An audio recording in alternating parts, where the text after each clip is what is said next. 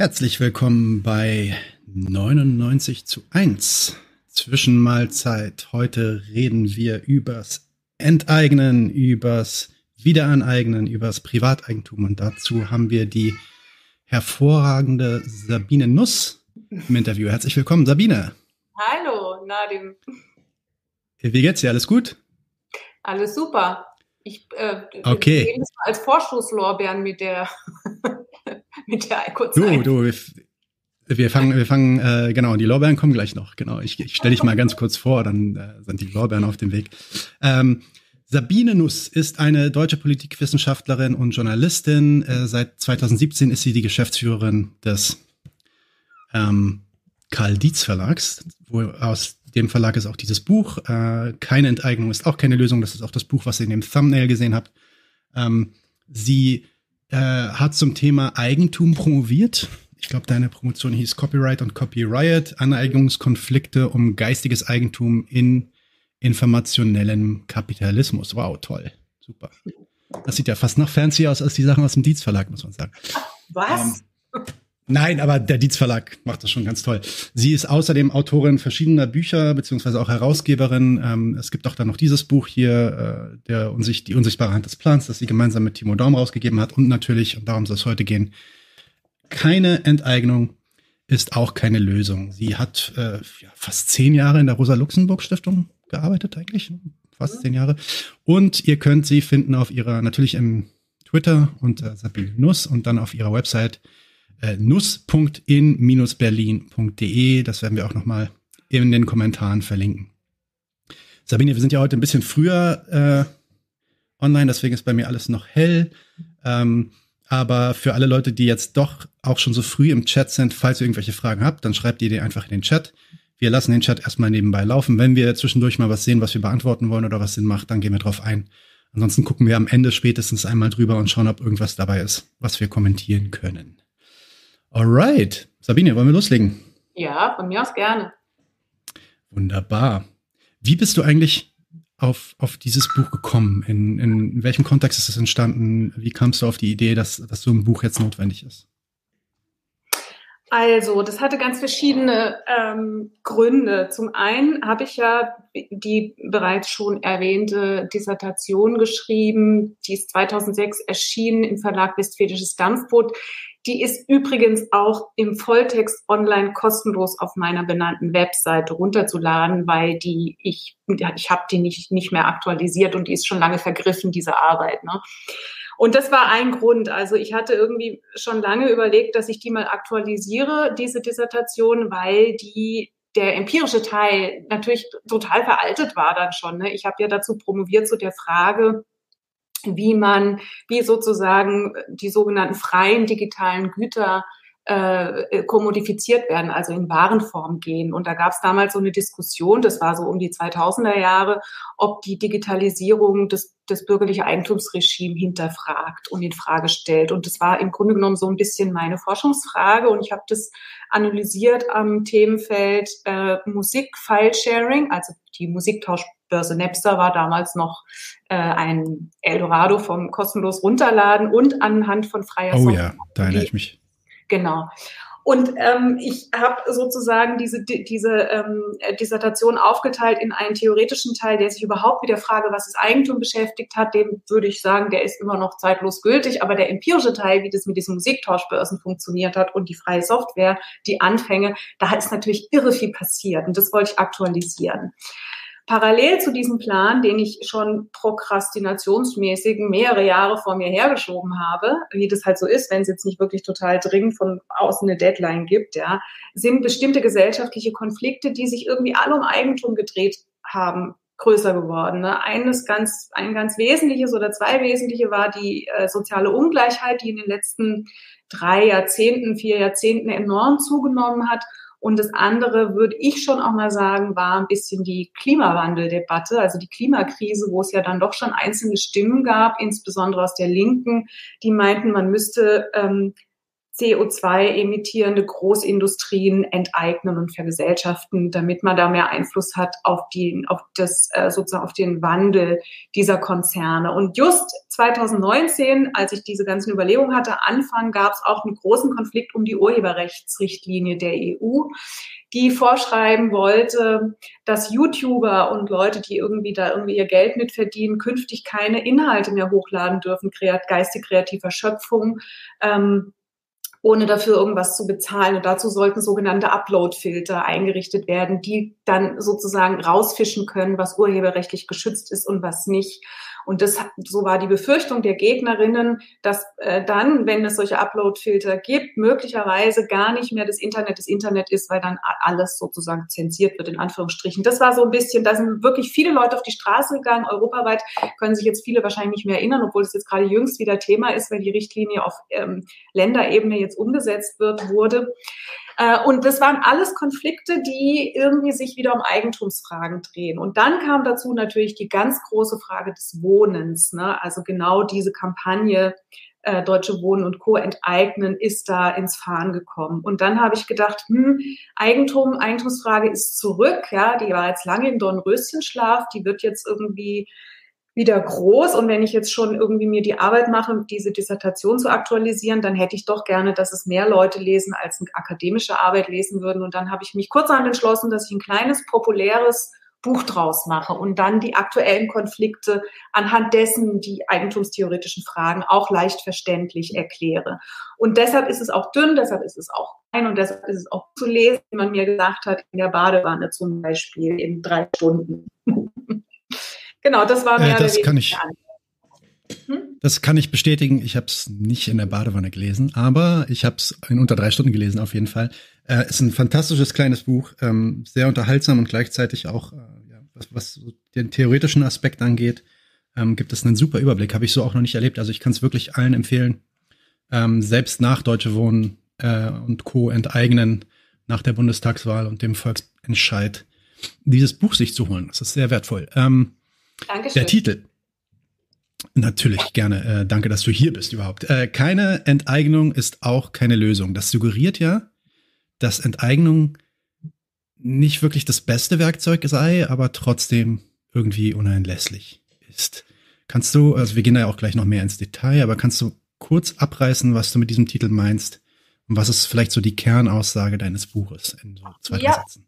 Also, möglicherweise würde ich heute diesen Titel vielleicht gar nicht mehr so wählen, wie ich ihn damals gewählt habe, Anfang oder Mitte 2019. Ähm, dazu kommen wir dann vielleicht später nochmal. Aber die Idee war, der Begriff Enteignung ist ein sehr schillernder Begriff ne, und sehr polarisierend. Natürlich muss ich zugeben, war da auch so ein bisschen so eine Verlagsmarketing-Perspektive drin, ne, da so ein bisschen mit so einem polarisierenden Begriff äh, rauszugehen. Äh, und das Schillernde des Begriffs habe ich auch thematisiert in dem Buch. Ne? Und ich wollte nicht für Enteignung und nicht gegen Enteignung äh, sprechen. Ich wollte es ein bisschen im, im Ambivalenten lassen mit dieser Formulierung. Keine Enteignung ist auch keine Lösung. Äh, und zwar aus folgendem Grund. Enteignung ist insofern schillernd, weil er von vielen Seiten benutzt wird als Kampfbegriff gegen viele Seiten, gegen, aus unterschiedlichster Perspektive. Ne? Wir haben zum Beispiel Sarah Wagenknecht sagt, immer mal wieder gerne, die Umverteilung von unten nach oben sei eine Enteignung der Lohnarbeitenden. Ne?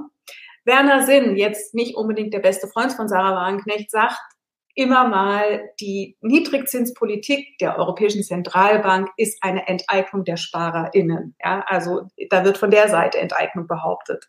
Dann Axel Voss, das ist ein CDU-Politiker, der maßgeblich damals diese Urheberrechts-EU-Richtlinie aus deutscher Sicht, äh, Seite sozusagen durch umgesetzt und ausgehandelt hat. Der hat gesagt, ähm, dass die Kreativen in, im Internet, die YouTuber und so, ähm, dass die sozusagen ähm, YouTube, äh, beziehungsweise das YouTube enteignet, indem sie zur Verfügung stellen, dass man da Material hochladen kann, was urheberrechtlich geschützt ist. Und die Schriftsteller oder ein Schriftsteller hat dann in dieser Debatte gefordert, dass man eigentlich die großen Plattformen enteignen müsste. Ja, also man sieht schon, Enteignung ist ganz klar ein Kampfbegriff. Ne? Und meistens wird da in diesem politischen ähm, Handgemenge nicht streng juristisch korrekt verwendet, sondern als polemischer Kampfbegriff. Kampfbegriff. Und in dieser juristisch strengen Definition äh, meint Enteignung eigentlich, ähm, das ist auch, äh, weil jetzt immer alle auch in den Medien, gestern war es äh, bei Plasberg, bei Hart aber fair und so weiter, alle immer so wahnsinnig empört sind wegen Enteignung und immer sagen, ja, Venezuela, DDR, Gulag, Sowjetunion, Stalin und so. Äh, Enteignung ist im Grundgesetz äh, festgeschrieben. Artikel 14 Absatz 3 sagt, die Enteignung äh, der Bürgerinnen und Bürger ist seitens des Staates erlaubt, in dem Moment, wo beispielsweise ein öffentliches Interesse es verlangt. Das kann dann passieren, wenn beispielsweise eine Person, die Land zum Eigentum hat, wo jetzt ausgerechnet durch, über dieses Land eine Autobahn geführt werden soll und die will das Land nicht hergeben, dann kann diese Person enteignet werden und kriegt eine Entschädigung vom Staat ne, oder wie auch immer das dann geregelt ist. Das heißt, Enteignung ist verfassungsrechtlich auf dem Boden des Grundgesetzes gang und gäbe. Und die CDU ist eine derjenigen, die federführend in dem letzten Jahr, in den letzten Jahren enorm vieles dieser Enteignungsverfahren angestrengt hat, also unter der CDU- und FDP-Regierung. Deshalb ist es immer ein bisschen Doppelmoral in der öffentlichen Dis äh, Diskussion, da so gegen Enteignung zu schimpfen, weil es passiert ständig. Ne? So, und deshalb habe ich auch irgendwie in meinem Buch geschrieben, es gibt die gute Enteignung, das ist die für das fossile Regime, ne? Äh, Flugzeugstartbahn, Autobahn und so weiter, da wird gnadenlos enteignet, ja, auch mal für einen Fahrradweg, ne? muss man auch mal sagen. Aber im Grunde genommen ist dann das, was jetzt die Kampagne Deutsche Wohnen und Co. enteignen fordert, was gar keine Enteignung ist, aber da komme ich gleich nochmal drauf zu sprechen. Das ist dann die böse Enteignung. Das ist dann plötzlich ganz schlimm und da sagt dann die FAZ, hat mein, mein Lieblingsspruch von der FAZ in dieser ganzen Debatte war seinerzeit, wer Enteignung sagt, muss auch Gulag sagen. Da habe ich gedacht, ja, dann muss ich auch Gulag sagen. ja, also insofern okay. ist Enteignung ein juristischer, technischer Terminus, der völlig gesellschaftlich, also auch auf der Verfassungsgrundlage steht, überhaupt nichts äh, Komisches, Abnormales. Und, und man sieht eben an dieser guten und an der bösen Enteignung. Jetzt ist aber diese böse Enteignung noch nicht mal eine böse Enteignung, sondern sie ist gar keine Enteignung. Das, was die Kampagne fordert, ähm, äh, ist basiert und oder bezieht sich auf den Artikel 15 im Grundgesetz. Und dieser Artikel 15 im Grundgesetz, der ähm, schreibt keine Enteignung vor, der hat auch mit Enteignung gar nichts zu tun, außer dass er sagt, man muss auch entschädigen. Das ist die einzige Bezugnahme. Ähm, sagt er eigentlich nur, Unternehmen müssen gemeinnützig und nicht gewinnorientiert wirtschaften und diesem Artikel so. Und diese Ambivalenz des Enteignungsbegriffs, wo noch dazu kommt, dass der extrem polarisiert, weil er auch einer historischen Erblast selbstverständlich und es gab Enteignungen in sogenannten äh, menschenfeindlichen Regimen, ja, so, und das wird bei vielen dann auch gerade die aus der äh, DDR kommen und das noch erinnern, negativ konnotiert, ja. Und das Zweite ist, dass man mit Enteignung negativ konnotiert, sofort bei Leuten im Kopf, da will mir jemand was wegnehmen, ja. Und weil der Begriff so schillernd ist, habe ich mit dem ein bisschen gespielt, um das aber im Buch dann alles aufzudröseln, so wie jetzt. Wollen wir vielleicht mal, also wir kommen dann gleich zu der Enteignung und, und ich, was ich interessant finde, ist, du schreibst eigentlich auch in deinem Buch ähm, gar nicht so viel von Enteignung, sondern du redest auch von einer sogenannten Wiederaneignung. Dazu kommen wir dann vielleicht auch gleich noch, was du damit eigentlich meinst. Aber bevor wir da hinkommen, lass uns doch mal, und die Frage war auch gerade schon im Chat, lass uns doch mal über Eigentum an sich reden. Eigentum und vor allem, vor allem Privateigentum, also Eigentum von Firmen, äh, Kooperationen, ähm, scheint für viele von uns eigentlich ein Fakt zu sein, der sich durch die gesamte menschliche Geschichte durchzieht. Also sowas gab es schon immer. Wir stellen uns vor, dass das auch schon vor 2000 Jahren äh, bei den Griechen der Fall war. Ähm, und die kapitalistische Ideologie, der wir uns heute ausgesetzt sehen, suggeriert auch, dass das eigentlich alternativlos ist. Nicht nur, dass es alternativlos ist, sondern dass es auch die beste Art und Weise ist, die Gesellschaft zu organisieren, nämlich über dieses Privateigentum. Du zeigst in deinem Buch, dass der Begriff des Eigentums, wie wir ihn heute benutzen, allerdings ein recht moderner ist. Und du spannst dabei auch wirklich einen Bogen von der Frühzeit über die Feudalzeit bis ins Zeitalter des Kapitalismus. Kannst du uns kurz erklären, was war der Ursprung dieses Privateigentums, wie wir, wie wir, oder des Begriffs und auch, auch des Faktums Privateigentum, wie wir ihn heute benutzen? Und inwiefern unterscheidet sich das eigentlich von so normalen äh, Begriffen wie Besitz? Also ganz kurz ist, ist ähm, ja, also ich versuche es kurz, ne, aber es ist natürlich ein Riesenthema. Ne? Also, genau, kein ja, genau. Ich steige vielleicht mal ein mit einer, äh, mit einer These, die ich entwickelt habe. Übrigens in meiner Dissertation sehr, sehr viel ausführlicher natürlich als jetzt in dem kleinen, eher populären Buch, nämlich ähm, die Tatsache, das war auch ein bisschen Anlass und Grund und, und ähm, sozusagen die, die, die Main Message meines Buches, dass das, was wir hier zu Lande als Eigentum und als Eigentumsverständnis, die Frage, was ist Eigentum, ähm, präsentiert bekommen, was wir alle in unserem Alltagsverstand damit verbinden und was uns auch ähm, als Legitimation des dann spezifisch privaten Eigentums äh, entgegentritt. Ja, das ist spezifisch für unsere moderne Gesellschaft. Und Eigentum hat es noch nie vorher so gegeben. Ja, also das ist was, womit immer alle ein bisschen irritiert sind. Wieso Eigentum gab es doch schon immer? Jein, eigentlich nicht. Ne? Eigentum gibt's eigentlich erst mit der Entstehung der allumfassenden marktwirtschaftlichen Ökonomie. Und das äh, erkläre ich auch gleich. Insofern ist es aber wichtig zu sagen, also Teil dessen, dass es Eigentum angeblich immer schon gab und eine Art Naturkonstante der Menschheit ist, ist Teil der Legitimation. Wenn du sagen kannst, es liegt in der Natur des Menschen, dass er sich individuell etwas aneignet, dann hast du die beste Legitimation überhaupt gefunden für die Zustände, wie sie sind, indem du einfach sagst, sie liegen in der Natur des Menschen. Deshalb war es mir so wichtig, ne, das aufzuzeigen und zu sagen, stimmt das überhaupt? Ist Eigentum immer schon da gewesen? Ist es die Natur des Menschen? Und darum war mir das ein ganz wichtiger Teil der äh, wissenschaftlichen Auseinandersetzung, aber auch des jetzigen Buchs zu zeigen, wie sehr diese Behauptung, Eigentum gab es schon immer und es liegt in der Natur des Menschen, Teil der Legitimation des Privateigentums ist. Ne? Und damit habe ich natürlich auch damals nicht gewusst, als ich da angefangen habe, mich mit der Geschichte des Eigentums zu beschäftigen, was für unglaubliche Schwierigkeiten das beinhaltet. Und das möchte ich mal ganz kurz, weil ich das auch wahnsinnig wichtig und sehr spannend finde, nur skizzenhaft andeuten, warum das so schwierig mhm. ist. Und zwar, es lässt sich über den Menschen an sich relativ wenig sagen. Was wir über den, über den Menschen, die Menschheit aussagen können, ist, und das finden wir übrigens auch bei Marx und bei Luxemburg, ähm, dass der Mensch als isoliertes Individuum nicht überleben kann. Ne? Geht nicht. Also wenn du von Säuglings, von Geburt an, du, du würdest sterben, wenn man dich irgendwo aussetzt. Ne? Du bist ein soziales Wesen. Das ist eine Naturkonstante. Das gilt immer, egal welche gesellschaftliche Formation. Das nächste ist, dass diese Communities, die menschlichen Gemeinschaften, die als soziale Wesen interagieren, die tun das, indem sie logischerweise Essen und Trinken. Und das Essen und Trinken kriegen sie über die, indem sie sich die Natur aneignen. Ja, entweder in der Steinzeit ganz früher mit Jagen, Sammeln und heute mit Maschinenfabriken, Robotern und so weiter, Ausbeutung von Naturressourcen. Ja, also das ist eine Naturkonstante, dass Menschen in Communities, in Gemeinschaften, in Gesellschaften arbeitsteilig Natur aneignen. Wie sie sich diese Natur arbeitsteilig aneignen, in welcher Organisationsform, unter welchen Herrschaftsbedingungen, mit welcher Art der Arbeitsteilung und so weiter, wie die Individuen ihr Verhältnis sozial zueinander haben und zu den jeweiligen Mitteln ihrer Reproduktion, Werkzeuge, Maschinen, Erdressourcen und so weiter. Das ist konkret in den einzelnen Formationen und Epochen unterschiedlich und das unterscheidet die verschiedenen Eigentumsverhältnisse. Man kann jetzt sagen, auf einer, auf einer konkreten, äh, auf einer abstrakten Ebene, die sozusagen als Naturkonstante über alle menschlichen Gesellschaften hinweg gilt, ist Aneignung das, was immer passiert. Aneignung ist Reproduktion des Menschen, weil er die Natur aneignet, um zu überleben. Und Eigentum ist dann eine spezifische Form der Aneignung. Ja? Und, und das ist sozusagen, damit kann man ungefähr verstehen, Aneignung gab es schon immer. In Aneignung steckt Eigentum ja auch schon drin als Wort. Ne?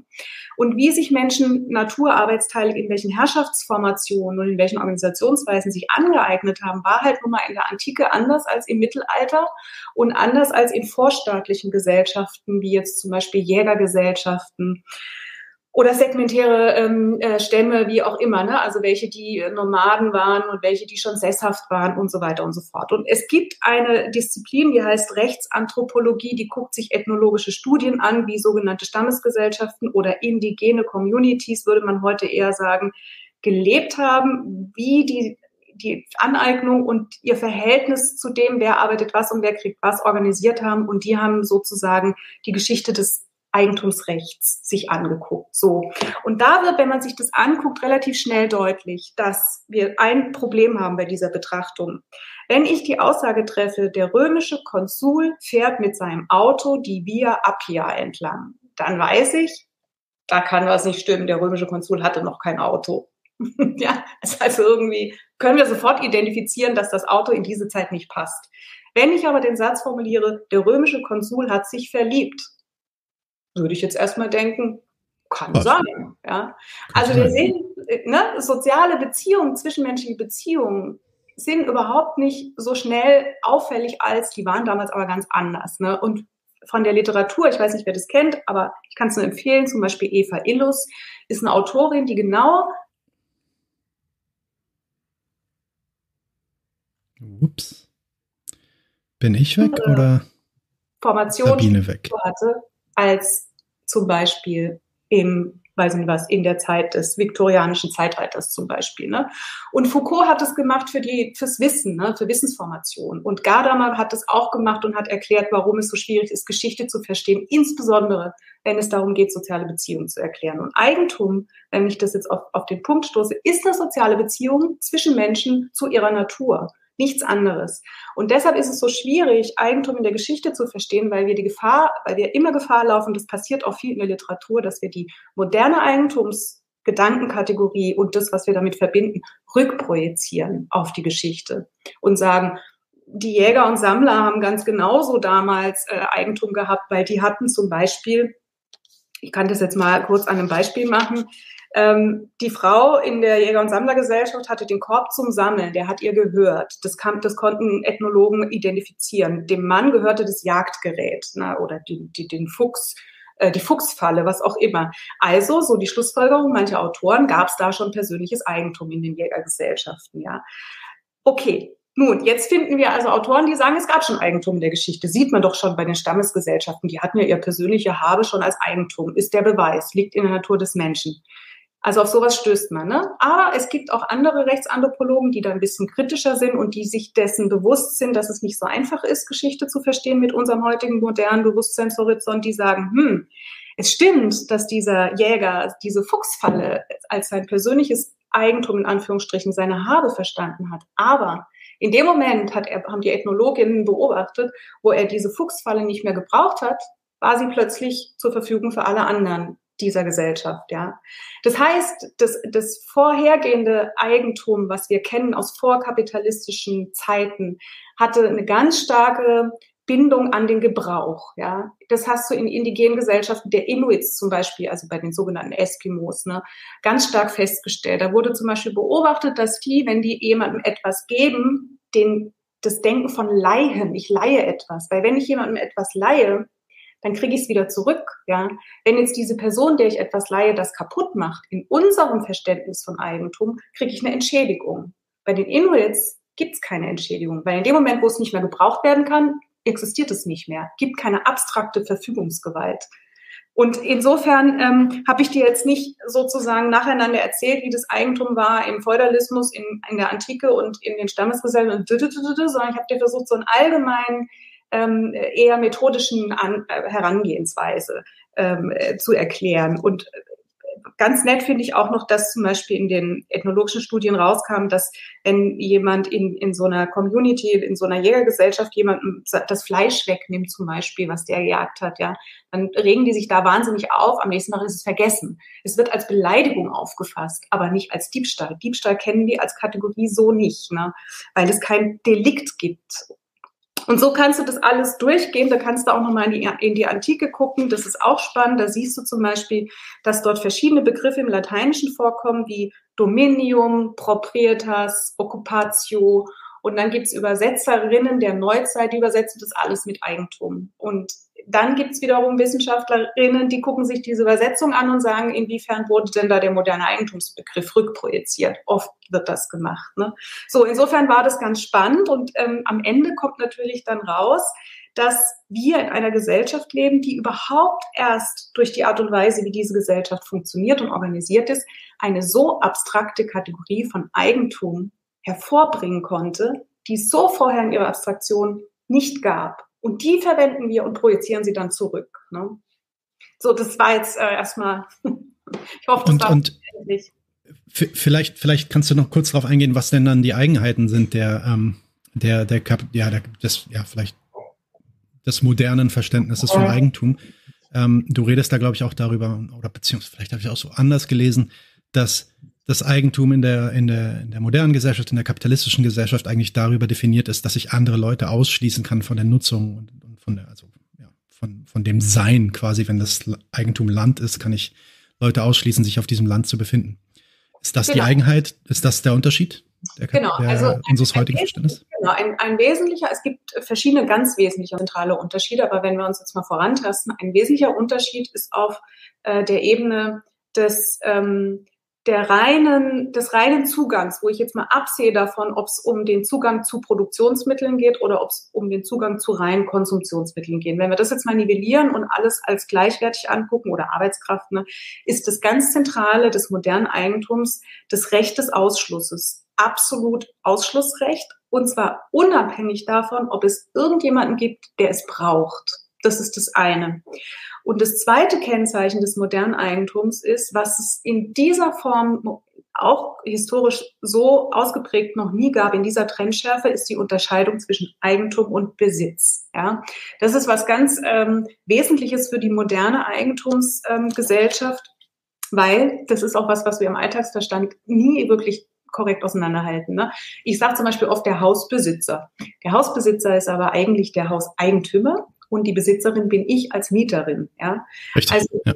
Genau, Besitz ist die tatsächliche Herrschaftsgewalt über etwas. Das ist ein bisschen Quatsch, finde ich, diese juristischen Formulierungen, weil ich kann über eine Sache nicht herrschen, weil die kann ich wegrennen. Ne? Also es ist immer ein Verhältnis gegenüber anderen. Ich kann jemanden ausschließen von der Sache. Das ist die Herrschaft. Ne?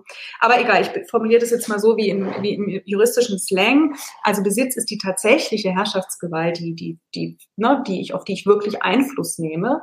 Äh, und die äh, und Eigentum ist die rechtliche ähm, Sachherrschaft. Ne? Und das kann dann dazu führen, dass zum Beispiel jemand auf den Malediven sitzt, der in seinem ganzen Leben noch nie in Berlin war und ein Mehrfamilienhaus hat, ein großes mit ganz, ganz vielen Wohnungen ähm, in Berlin. Und da ist jetzt in Berlin stehen mehrere Wohnungen leer und diese Person auf den Malediven, die Eigentümerin ist von diesen Wohnungen, lässt diese Wohnung leer stehen, weil sie sich erhofft, dass das Bundesverfassungsgericht den Mietendeckel kippt, zum Beispiel. Ja, also ist bestimmt nicht vorgekommen, aber nur zum Beispiel. So, und, oder aus anderen, aus anderen Gründen, warum auch immer, ne, hat ja meistens irgendwie Gründe der Wertsteigerungsabsicht, wenn man Wohnungen leer stehen lässt. Oft. So, und die Vorstellung, dass dann aber diese Person auf den Malediven oder wo auch immer darüber bestimmen kann, wer in einem Haus nicht wohnt oder wohnt, obwohl möglicherweise daneben Obdachlose leben, die kein Haus haben. Also dass es quasi eine unabhängige, äh, eine von sachlichen, konkreten Bedarf unabhängige Sachherrschaft gibt. Das ist auch äh, ein relativ ähm, modernes Phänomen. Und dazu ist die Unterscheidung von Eigentum und Besitz absolut nötig. Ne? Ähm, wenn du das nicht unterscheiden könntest, dann könntest du diese, diese verschiedenen sozialen äh, Verfügungsverhältnisse gar nicht ähm, ausüben. Ausüben bedeutet, dass du ein Gewaltmonopol brauchst, was das umsetzt. Wenn jetzt jemand in diese Wohnung geht und sie besetzt, musst du die Polizei holen können, die das verhindert und die Leute wieder rausschmeißt. Das ist das Gewaltmonopol, was dieses, diese Form des modernen Eigentums schützt. Ne? Und also dieser absolute Ausschluss und die Trennung von Besitz und Eigentum sind das moderne, sind eines der wesentlichen modernen Kennzeichen auf der Ebene. Ich erachte jetzt erstmal alle Güter als gleichwertig, egal ob Produktion, Arbeitskraft oder Konsumgüter. Und ich, ähm, ein, dieses Konzept der Wiederaneignung basiert in deinem Buch darauf, dass du äh, aufzeigst, wie der Ursprung des Privateigentums eigentlich eine soziale Enteignung war. Ähm, das ist ja auch das, was ähm, Marx dann als, als diese ursprüngliche Akkumulation bezeichnet hat, ein gewaltvoller Prozess. Kannst du äh, kurz mal erklären, was damit gemeint ist? Was ist diese, Sozi also warum ist das eine soziale Enteignung? Was ist da passiert? Ähm also ich, ich hange mich mal von der Seite ran. Ich habe ja gerade gesagt, ähm, dieses Ausschlussrecht, egal ob es jetzt bezogen ist auf Boden, auf Arbeitskraft, auf irgendwas, ne, äh, gilt absolut für alles, äh, sozusagen, was ich als äh, Warenform ähm, sozusagen ähm, äh, zirkuliere. Aber ähm, das, was ich jetzt hier adressiere, ist die juristische Dimension des Eigentums, ne? Diese, äh, diese Aus, dieses Ausschlussrecht. Dieses Ausschlussrecht gilt sozusagen unabhängig davon, wer was braucht konkret und es gilt bezogen auf alles, was man zum Eigentum haben kann. Ne? Und äh, das ist äh, sozusagen niedergelegt, nicht nur in der im Grundgesetz, in der Verfassung, wo, wo Artikel 14 Absatz 1 sagt, Eigentum wird gewährleistet, genau dieses Ausschlussrecht ist damit gemeint, sondern auch noch im bürgerlichen Gesetzbuch unterteilt in verschiedene, äh, in verschiedenen Bereichen, wie, also da heißt es ganz deutlich, dass sozusagen Eigentümerinnen Eigentümer steht nur im äh, bürgerlichen Gesetzbuch, dass Eigentümer das Recht haben, mit ihrer Sache nach Belieben zu verfahren und andere von jeder Einwirkung ausschließen dürfen. Äh, das bedeutet, es beinhaltet auch das Recht der Zerstörung. Das ist jetzt erstmal die Ausgangsbedingung. Nun ist es das juristische Ebene. Nun ist es aber nicht willkürlich und auch nicht irrelevant, auf welche Art der Güter sich dieses Ausschlussrecht bezieht. Es ist ein Unterschied, ob ich jemanden vom Nutz, von der Nutzung meiner Zahnbürste ausschließe hat relativ wenige Auswirkungen, ja. Also gesellschaftlich betrachtet. Nicht, nicht, nicht bei mir zu Hause. ja, wollte ich gerade sagen, im Kleinen kann das zu großen Konflikten führen. ja, aber jetzt gesellschaftlich betrachtet, ja. Oder ob ich jemanden ausschließe von der Art und Weise, wie ich Zahnbürsten produziere, also von den von den Produktionsmitteln, mit denen ich Zahnbürsten herstelle.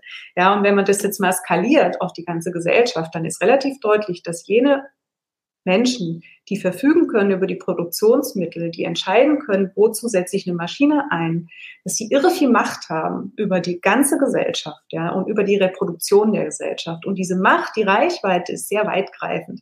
Eigentlich wird ein eminent gesellschaftliches Interesse privat verhandelt über diese Verfügungsgewalt, über Betriebsvermögen. Ne? Diese Leute, die Betriebsvermögen haben und die über die Produktion verfügen, wie produziert wird, ne, die tun das ja jetzt in der kapitalistischen Produktionsweise oder der sozialen Marktwirtschaft. Das kann ich nachher noch mal erklären, wie ich das unterschiedlich benutze. Erstmal ist es synonym in meinem Verständnis abstrakt. Ähm, die können darüber bestimmen, wer produziert in meinem Unternehmen, zu welchem Lohn produziert diese Person, mit welchen Pausen, wie viele Stunden, welche Naturressourcen beuten wir dazu aus, was benutzen wir, wie viel produzieren wir, zu welchem Preis verkaufen wir das und so weiter und so fort. Die haben also eine eminent, eminent große Macht. Äh, und jetzt muss man dazu wissen, dass das Betriebsvermögen das un, am ungleichsten verteilte Vermögen ist, was es überhaupt gibt. Ja, also die, die Reichtumskonzentration bei Betriebsvermögen ist enorm. Ja, und da ist es mir ehrlich gesagt total wurscht, dass die dadurch auch noch so wahnsinnig reich werden durch die Arbeit anderer. Mir ist es dann irgendwie fast wichtiger, also genauso wichtig, dass die damit die Umwelt äh, kaputt machen und eine absurde Produktionsweise fabrizieren, weil das, was tatsächlich auch neu ist an der modernen Eigentumsgesellschaft, ja, nicht nur, dass dieses Eigentum bezogen auf die Produktionsmittel so verteilt ist, sondern dass die Verfügungs, das Verfügungsverhältnis der EigentümerInnen von Betriebsvermögen zu den Produktionsmitteln ein instrumentelles ist. Das bedeutet, Produktionsmittel, Arbeitskraft und so weiter, Grund und Boden, Natur werden eingesetzt als Mittel, nur als Mittel, um das vorgeschossene Kapital zu vermehren. Dann kommt das vermehrt zurück dann wird es wieder investiert und wird wieder vermehrt. Und so geht das immer weiter und immer weiter. Und da Kapital blind ist gegenüber dem Inhalt dessen, was es produziert, es kommt ja nur aufs Vermehren an, es kommt nicht auf den Inhalt an, ist die Gefahr der ökologischen Zerstörung in diesem Hamsterrad sehr naheliegend. Ja. Jetzt möchte ich noch mal kurz auf die Frage zurück, wie sich das durchgesetzt hat. Wenn, wenn die, die Geschichte des Eigentums, wenn wir die jetzt mal beim, beim Übergang vom Feudalismus zum Kapitalismus historisch uns angucken wie unter einem Brennglas, also eine Lupe.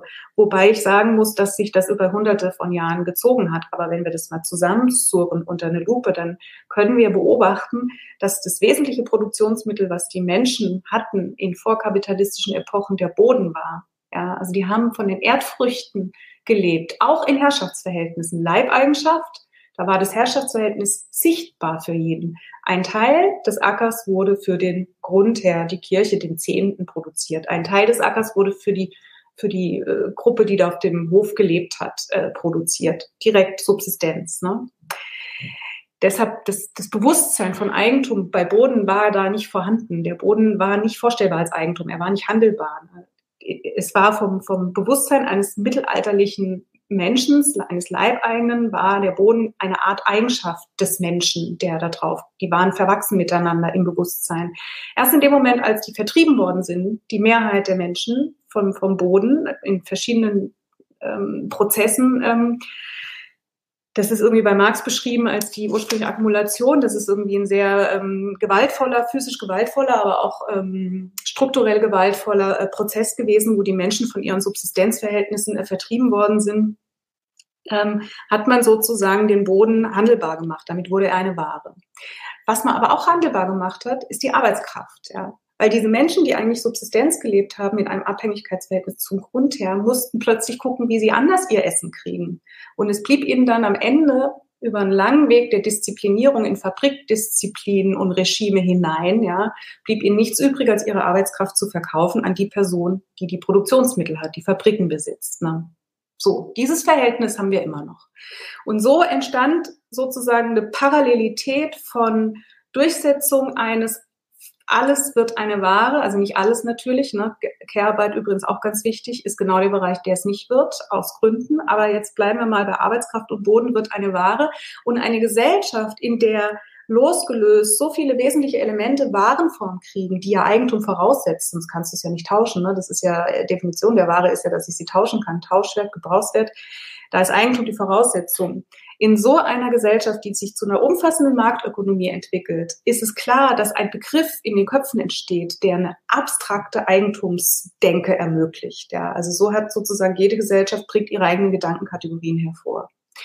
So, und so entsteht es ein bisschen Begriff, Entstehung, neues, modernes Eigentum, hm, Eigentumsregime und Produktionsweise. Das heißt, nicht nur das moderne Eigentum in, einer, in einem neuen sozialen Abhängigkeitsverhältnis, ein Herrschaftsverhältnis ist entstanden, sondern auch die Sprache und die Begriffe dazu sind entstanden. Ja. Und das wird ganz oft äh, sozusagen dieses, dieses, dieses erkenntnistheoretische Element wird da oft ausgeblendet. Ne? Genau, und durch diese ursprüngliche Akkumulation, wo dann Boden und, Ar äh, Boden und Arbeit eine Ware geworden ist, ähm, entstand der Handels, ähm, äh, die kapitalistische Produktion, Produktionsweise, wie wir sie heute kennen. Ne? Und die, und das möchte ich jetzt noch ergänzen, ähm, der Unterschied zwischen Marktwirtschaft und Kapitalismus. Ja, in unserem Alltagsgebrauch dieser Begriffe wird oft gesagt, Marktwirtschaft, soziale Marktwirtschaft ist das Gute, das Liebe, das Nette, das, der Kosename, das, der gebändigte Kapitalismus, ja, und der Kapitalismus ist das Böse mit den großen Konzernen, die alle böse Dinge machen, ja.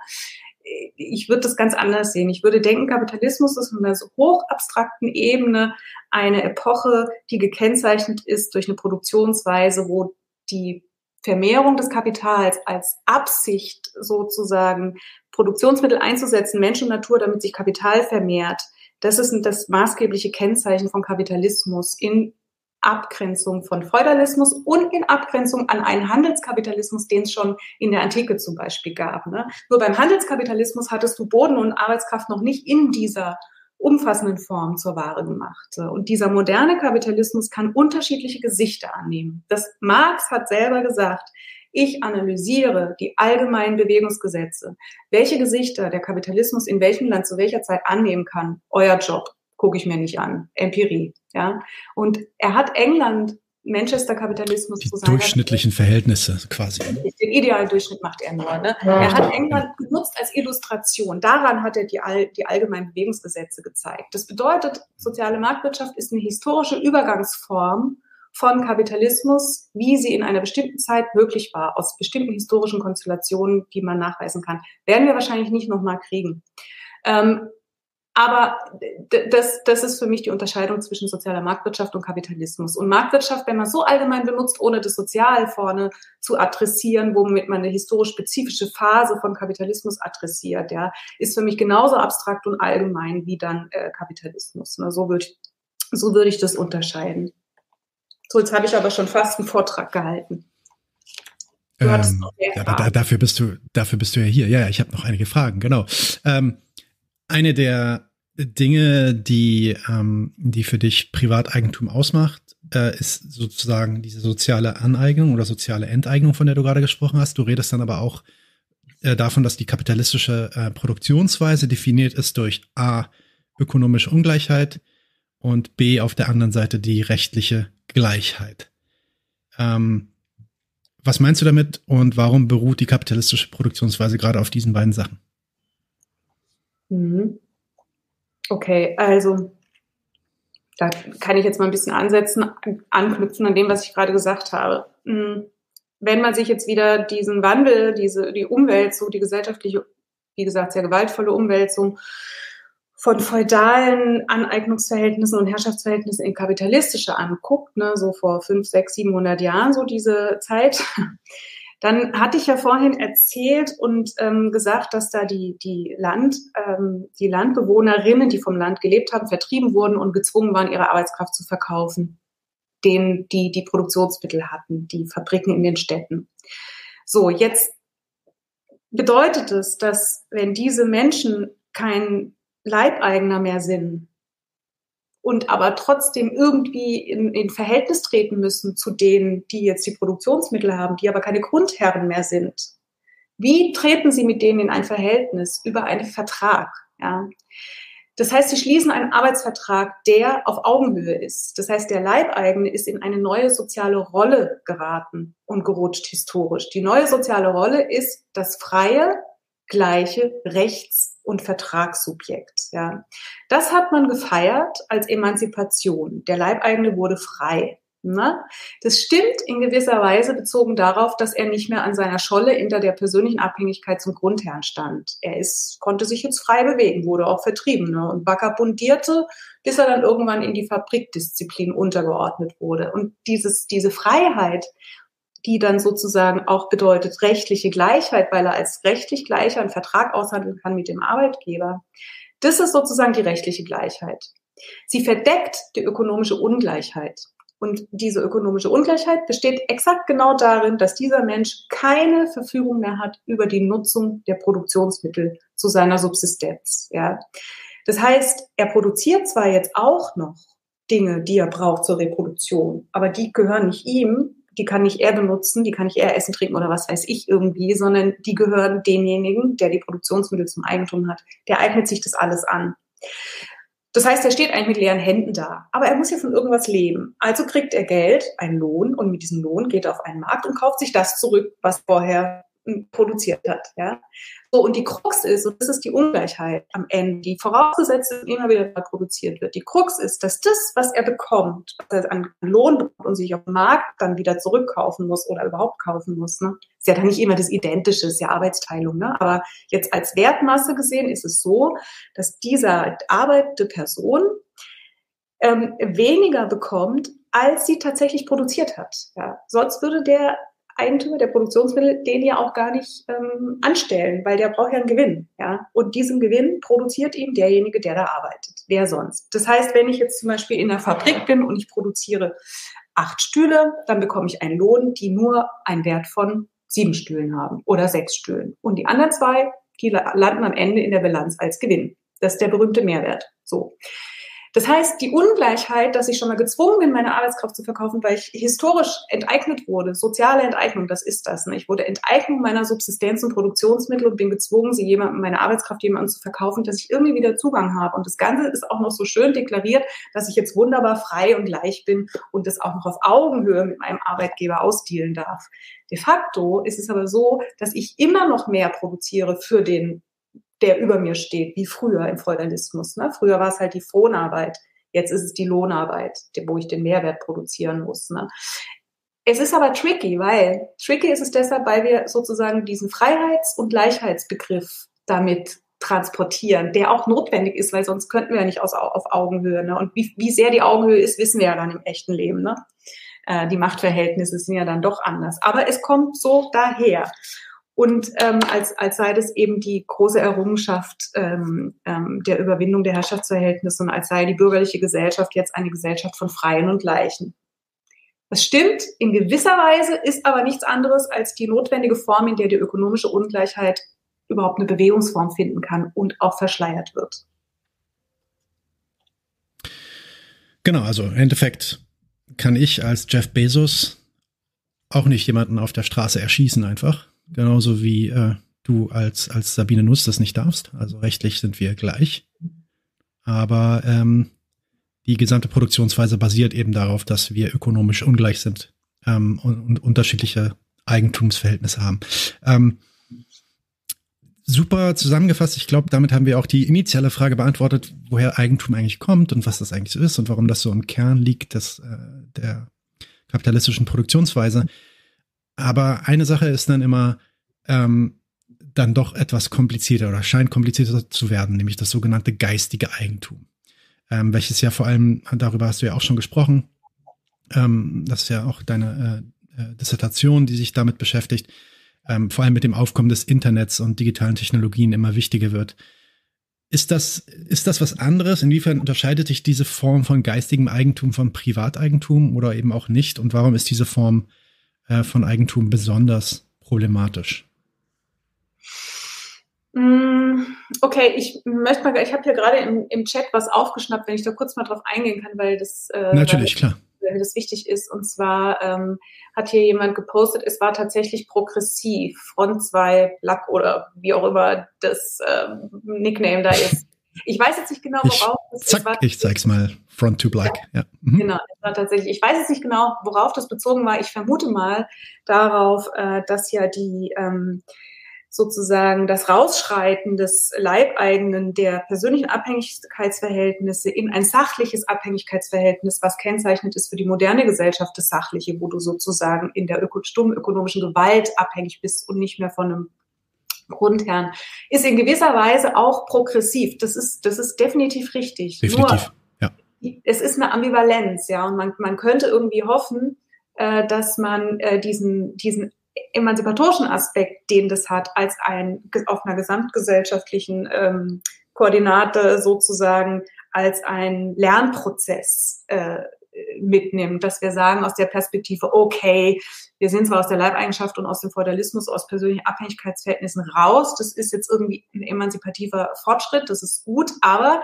jetzt, wo sind wir jetzt? Und geht's nicht dann doch noch weiter. Ne? So in, insofern wollte ich da nur noch mal sagen, ja, da ist auch der progressive Aspekt, den darf man da jetzt nicht unter den Tisch fallen lassen. Ja, es ist es ist ein extrem, also es ist einer der Haupt, fast eigentlich der Hauptwiderspruch zwischen der der bourgeoisen emanzipatorischen Mission, der ne, dem, dem dem Gleichmachen von von allen und gleichzeitig der der äh, ja, notwendigen Ungleichheit innerhalb der kapitalistischen Produktionsweise, die immer wieder zum Vorschein kommt. Und natürlich ist das ein Fortschritt und das wird auch sowohl von Marx als auch von allen anderen Marxisten eigentlich immer als ein Fortschritt betrachtet, was aber nicht heißt, dass es der letzte Fortschritt war, sondern dass es eventuell dann noch weitergeht. Ja. Ähm, ja. Genau. Aber genau, geistiges Eigentum. Geistiges Eigentum. Ähm, also ich, ich weiß gar nicht, ob das problematischer ist als irgendeine andere Eigentumsform. Ne? Es ist also, okay. ich würde sagen, problematischer ist Eigentum an Lebensmitteln, äh, wo jemand verhungern muss oder nicht genügend Essen hat, weil andere das Recht haben, ihn von dem Essen auszuschließen, obwohl genügend Essen da wäre oder sogar zu viel. Also wenn wir Lebensmittel vernichten, während andere verhungern, finde ich das ehrlich gesagt die problematischere Eigentumsform als geistiges Eigentum. So mal ganz kurz, ne? Weil, und da komme ich jetzt gleich auch auf den Hintergrund dieses, äh, dieses Gedankens, ähm, es wird bei geistigem Eigentum immer als problematisch äh, aufgefasst, weil man davon ausgeht, dass die geistig kreative Schöpfung ja nicht knapp ist. Ja, die gibt's, die, die gibt's ja nicht diese Knappheit. Ja, du kannst ja, ähm, also die eigentliche Revolution des Internet war, dass du Inhalte geistig kreativer Schöpfung, Musik und was weiß ich, Text und so weiter und so fort, aber vor allen Dingen Film und Musik plötzlich kopieren konntest, reproduzieren, vervielfachen ohne dass die Qualität gelitten hat. Ja, das war die eigentliche Revolution. Vorher hast du Kassetten überspielt oder was weiß ich und dann hat's gerauscht. Ne? Aber dass man jetzt nicht mehr unterscheiden kann zwischen Kopie und Original, das ist die eigentliche Revolution. Das bedeutet, dass pro geistig kreativer Schöpfung die Herstellung, die Reproduktion, also die Produktivität enorm gestiegen ist, weil du plötzlich per Knopfdruck innerhalb von Sekunden ein und dasselbe Gut millionenfach verbreiten kannst, ja. Das ist, das ist ein irre Produktivitätsfortschritt daraus will Geld gemacht werden im Kapitalismus, ja. Aber wenn du etwas verkaufen möchtest, muss es knapp sein, weil wenn ich etwas frei zur Verfügung im Netz stelle, gibt es keinen Anreiz mehr dafür Geld zu bezahlen. Das kennen wir alle von allen möglichen Runterladesachen, freie Software und so weiter und so fort. Das heißt, ich muss es knapp machen. Und diese Knappheit, die ich erzeuge, erzeuge ich mit Recht. Ja, also das Urheberrecht wird immer angepasst an neue Technologien. Das war schon beim Grammophon so. Das ist jetzt nicht erst durchs Internet. Ne? Man immer eine neue Trägertechnologie für Medien in die Welt kommt, wird das Recht angepasst. So, das ist beim Internet aber allerdings eine besondere Herausforderung gewesen, verglichen mit älteren Trägertechnologien. Also das ist jetzt alles Teil meiner empirischen Teil des, der Dissertation. Ne? So, jetzt hast du also die technische Ebene noch, die Kopierschutztechnologien einführt, so dass du dann, wenn du irgendwas kopieren willst, plötzlich irgendwie kriegst, darfst du nicht, ne? Oder ist urheberrechtlich geschützt und so. Das heißt, du musst einen unglaublichen Apparat aufwenden, damit etwas, was eigentlich total locker für alle verfügbar wäre, wieder knapp wird. Das ist absurd aus der Perspektive der Lohnabhängigen, die kreativ arbeiten und davon abhängig sind, ist das nicht absurd. Die leben in diesem System, die haben keine Alternative oder sie denken sich andere Geschäftsmodelle aus, dass sie nur noch von Konzerten verdienen, Merchandising, da gibt's alle möglichen Ausweichstrategien, aber du kommst nicht ganz raus. So, warum ich das jetzt ähm, nicht problematischer finde als anderes, im Gegenteil, man kann daran ganz schön was sehen. Was man daran sehr schön sehen kann, ist, dass Knappheit künstlich hergestellt wird. Ja, also mit Recht, mit Technologie, Zäune und so weiter. Das ist in der echten Welt halt ganz genauso. Ne? Und zwar, ähm, was ich immer ganz lustig finde, ist, dass in der Volkswirtschaftslehre, in den herrschenden Wissenschaften, geht man immer schon davon aus, Güter sind knapp. Hm, geht man davon aus. Und weil Güter knapp sind, brauchen wir eine effiziente Art und Weise, wie wir damit in irgendeiner Form umgehen. Und das bedeutet dann aus Sicht der Wirtschaftswissenschaften privates Eigentum. Weil man geht davon aus, das ist die zweite Grundeinnahme in der Wirtschaftswissenschaft, dass das Individuum erstmal nutzenmaximierend ist. Ne? Wir sind Menschen, wir wollen immer mehr, mehr, mehr, mehr. Und dieses nutzenmaximierende Individuum, wenn das sozusagen das, was sich privat aneignet, also was es arbeitet, dann auch privat aneignen darf, dann ist es natürlich motivierter, wie das, was sich das Individuum erarbeitet, irgendwie jemandem geben muss. Also in dieser Ausgangsannahme der VWL, wo der Mensch eigentlich echt ein absolut äh, unsoziales Wesen ist und nur an sich denkt, ja, der berühmte Homo economicus. In dieser Perspektive ist das Privateigentum legitimiert und gerechtfertigt, weil die Güter knapp sind. Jetzt ist es aber interessanterweise so, dass die VWL die Knappheit der Güter gar nicht als Ergebnis der Gesellschaft, in der wir leben, wahrnimmt, sondern als natürliche Ausgangsbedingung. Also, verstehst du? Weil. Das ist ein Aktion quasi. Genau. Hm? Das ist ein Aktium, das ist eine Voraussetzung quasi der, der Rechnung, die dann Genau. Du hast eine Gesellschaft, die ist so organisiert, dass Güter knapp gemacht werden und dann gehst du als Wissenschaftler hin und sagst, oh, die Güter in dieser Natur, in dieser Gesellschaft sind ja knapp, also brauchen sind wir alle knapp. Das ist sozusagen so ein Zirkelschluss dieser Argumentation, ja. Weil mhm. die Knappheit der Güter kannst du überhaupt erst sinnvoll beurteilen, wenn du das entsprechende Bedürfnis dazu kennst, ja. Also ich mache mal ein Beispiel. Wenn ich jetzt in einem Raum bin mit 20 Leuten und mit in der Mitte dieses Raums steht, ich sage jetzt mal, ich sage immer einen Sack Kartoffeln, sage ich jetzt auch. Ich weiß auch nicht warum. Irgendwie ein Sack Kartoffeln. Und diese 20 Leute wollen überhaupt gar keine Kartoffeln. Ja, dann sind die Kartoffeln halt ein auch. Kasten Bier. Ein Kasten Bier, genau. Ja, aber die wollen, die wollen alle Bier wahrscheinlich. Nee, müssen schon eher Kartoffeln sein, hast du recht. Genau. Wenn jetzt diese 20 Leute also diese Kartoffeln überhaupt nicht wollen, weil sie keinen Hunger haben, weil sie sie nicht mögen, was weiß ich, dann sind diese Kartoffeln nicht knapp. Wenn aber alle 20 Leute die Kartoffeln wollen und es sind aber nur 10 da, dann sind die Kartoffeln knapp. Was ich damit sagen möchte, dass Knappheit keine absolute, sondern eine relative Kategorie ist. Mhm. Deshalb ist die Aussage, Güter sind per se knapp absurd. Sie sind knapp als Ergebnis einer spezifischen gesellschaftlichen äh, Reproduktionsweise. Und das ist das private Eigentum, was sozusagen auf der rechtlichen Ebene den Ausschluss braucht, damit überhaupt etwas verkauft werden kann. Und verkauft werden muss etwas, damit ich überhaupt Kapital vermehren kann, was ich vorschieße im Produktionsprozess. Ja, also das hängt alles mit allem zusammen. Ja. Habe ich jetzt, yes. ach so, geistiges Eigentum, Entschuldigung, genau, wenn ich den Punkt noch machen darf. Ähm, genau, ja. genau. Und deshalb würde ich den, den Leuten, die immer kritisieren, dass geistiges Eigentum äh, im Internet eingeführt wird, würde ich, weil das doch so nicht knapp ist, würde ich sagen, man kritisiert doch mal im, in der analogen Welt das Eigentum. Das ist auch nicht knapp, ja. Das müssten wir dann erst entscheiden, was knapp ist. Das ist Ergebnis von der gesellschaftlichen Bestimmung, was knapp ist. Ne? Im Internet ist es halt genau so technisch möglich, dass exakt genau das Bedürfnis, was da ist, nach Musik gestillt werden könnte, wenn wir es nicht künstlich knapp machen. Und das ist, weil sich in, den, in der digitalen Welt die Güter im Gebrauch nicht verbrauchen. Ne? Das ist das immaterielle Kennzeichen. So, und bei analogen, wenn ich einen Apfel esse, ist er halt weg. Ja? Da müssen wir eben anders verhandeln über Knappheit oder Nicht-Knappheit. Ne? Aber es ist mhm. keine Natur, es ist keine Natur die Knappheit der Güter, sondern Ergebnis einer gesellschaftlichen Aushandlung. So, so viel zum Thema geistiges Eigentum. Du hast ja auch schon so ein bisschen über so Grundannahmen gesprochen, die äh, ja den Grundannahmen, die im Kapitalismus quasi vorausgesetzt werden, wie zum Beispiel ähm, der Markt regelt das irgendwie, wir, also es gibt da Knappheit, ähm, äh, wir, deswegen brauchen wir irgendwie Privateigentum Eigentum und am besten so viel wie möglich, sodass ähm, diese Privateigentümer sich auf dem Markt begegnen können und dann auf dem Markt versuchen können abzus abzusetzen. Ähm, das würde dann ja eigentlich die beste Effizienz bringen. Das ist so der sogenannte, ich würde das einen Mythos nennen von dieser Markteffizienz. Also die Idee, dass man ähm, damit äh, das, die, die Bedürfnisse der Menschen am besten deckt, dass es gleichzeitig dieser, dieser Wettbewerb irgendwie einen Anreiz ähm, gibt, für Leute in diesen Wettbewerb zu treten, ähm, weil wenn ich Privateigentümer bin und was gewinnen kann, ja, okay, dann investiere ich vielleicht und dann ähm, äh, habe ich natürlich dann einen Anreiz.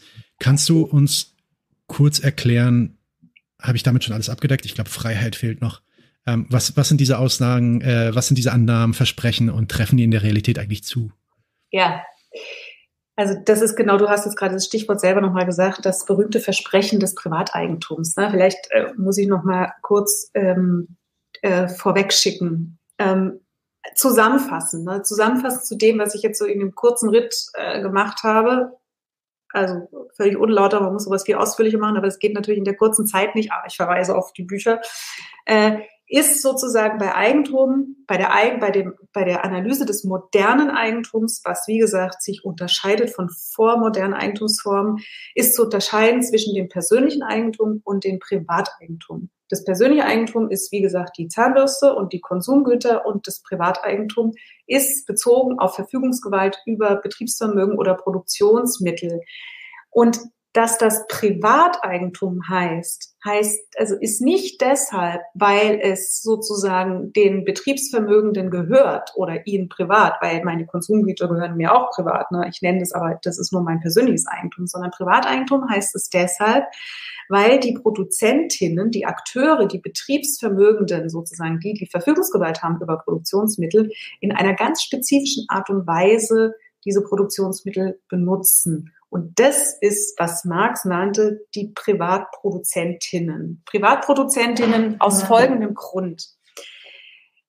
Sie produzieren etwas, ich sage es mal ein bisschen flapsig, aufs Geratewohl. Ja, sie wissen nicht vorher, was die Leute brauchen, sondern sie befinden sich. Sie koordinieren sich auch nicht miteinander. Jeder genau, macht das irgendwie für sich. Sie sich nicht untereinander, sie sprechen sich auch ja. nicht ab. Wenn sie es tun, dann tun sie es, um ihre Monopolmacht äh, zu erhöhen. Das ist mhm. auch nichts Gutes. Ne? Dann können sie nämlich die Preise erhöhen, wie sie wollen. Da kommt dann aber auch gleich das Kartell ab und sagt, böse, böse, ihr müsst Wettbewerb machen.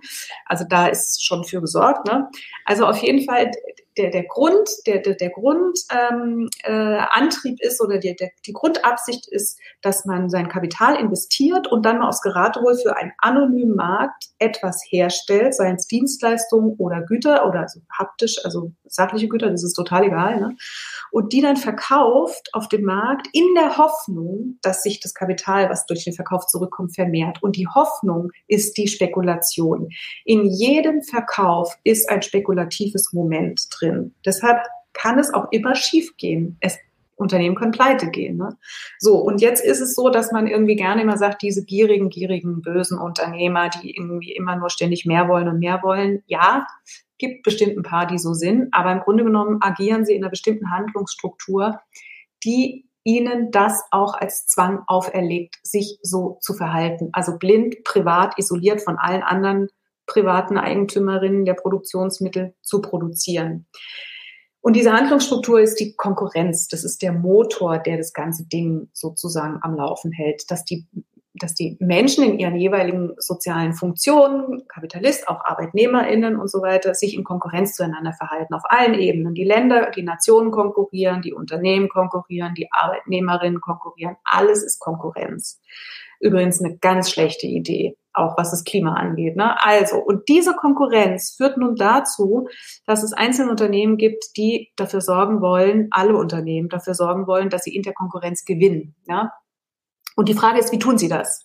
Und das tun sie, indem sie ähm, feststellen, oh, jetzt hat irgendwie der Handyhersteller XYZ das Handy plötzlich für 10 Euro billiger hingekriegt. Mist, jetzt kaufen die Leute nur noch das Billige. Und ich habe meine Ladenhüter da liegen. Also muss ich gucken, wie hatten der das gemacht? Hm, da gibt es verschiedene Methoden, wie man das machen kann. Pausen kürzen, äh, Arbeitszeit verlängern. Also irgendwie kann man die Arbeitskosten senken. Oder aber man senkt die Rohstoffkosten. Ne? Also man hat als äh, Eigentümer von Produktionsmitteln mehrere Möglichkeiten, die Kosten der Produktion zu senken, weil dann kann man es billiger anbieten. Äh, so, und eine Möglichkeit ist, eine sehr beliebte fürs neue technologische Zeitalter, Maschinen. Ne? Also wenn ich jetzt irgendwie einen Menschen mit etwas, äh, sagen wir mal, fünf Tische produzieren lasse und dann kaufe ich eine Maschine, dann kann er plötzlich in der gleichen Zeit nicht mehr fünf, sondern zehn Tische produzieren. Das heißt, die Kosten für diesen Menschen, für seinen Lohn, verteilen sich nicht mehr auf fünf Tische, sondern auf zehn Tische. La voila, so haben wir den Tisch als Stück billiger. Äh, wenn ich jetzt aber plötzlich zehn Tische produzieren muss, damit ich dann auch diesen Mehrwert reinkriege und auch wirklich alle zehn Tische verkaufe, muss ich auch gucken, dass ich die zehn Tische verkaufe. Das heißt, der, die Tendenz zu mehr produzieren, deshalb weiß ich immer nicht, wie das mit dem grünen Kapitalismus gehen soll.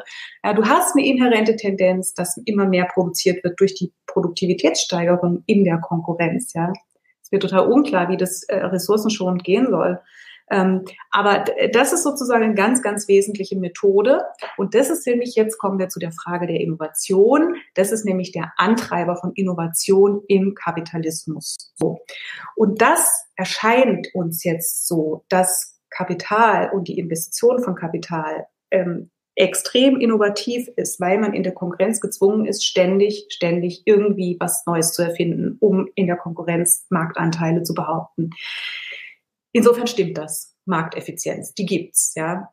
So. Und das setzt voraus, dass die Eigentümerinnen an Produktionsmitteln, die Unternehmen, frei sind. Die müssen frei agieren. Die können nicht jetzt vom Staat irgendwie äh, Vorschriften kriegen, wie hier machen wir Umweltauflagen. Hä? Ich meine, das soll jetzt gerade meine Kosten senken. Jetzt kommt der blöde Staat und sagt, ich soll oder den CO2-Preis erhöhen. Ja, ist ja also irre. Ne? Soll dann schon bitte für alle gleichermaßen gelten. So kommen jetzt die ganzen Kämpfe zustande. Ne? Der Staat aus der Perspektive des Unternehmens soll immer bitte schön dafür sorgen, dass das mit der Kapitalvermehrung gut funktioniert und die Kosten möglichst gering bleiben weil man steht ja auch in Konkurrenz zu anderen Unternehmen in anderen Ländern. Ne? Und dort ist es ja meistens noch schlimmer. Und die sind immer, die fahren besser, weil die weniger Umweltauflagen haben. Ja? Was wir sehen ist, dass wir es hier mit einer, und dafür ist sozusagen diese Freiheit immer so wichtig. Ne? Was wir sehen ist, dass wir es mit einer Effizienz zu tun haben, die eine spezifische ist, ja? nämlich die Kapitaleffizienz.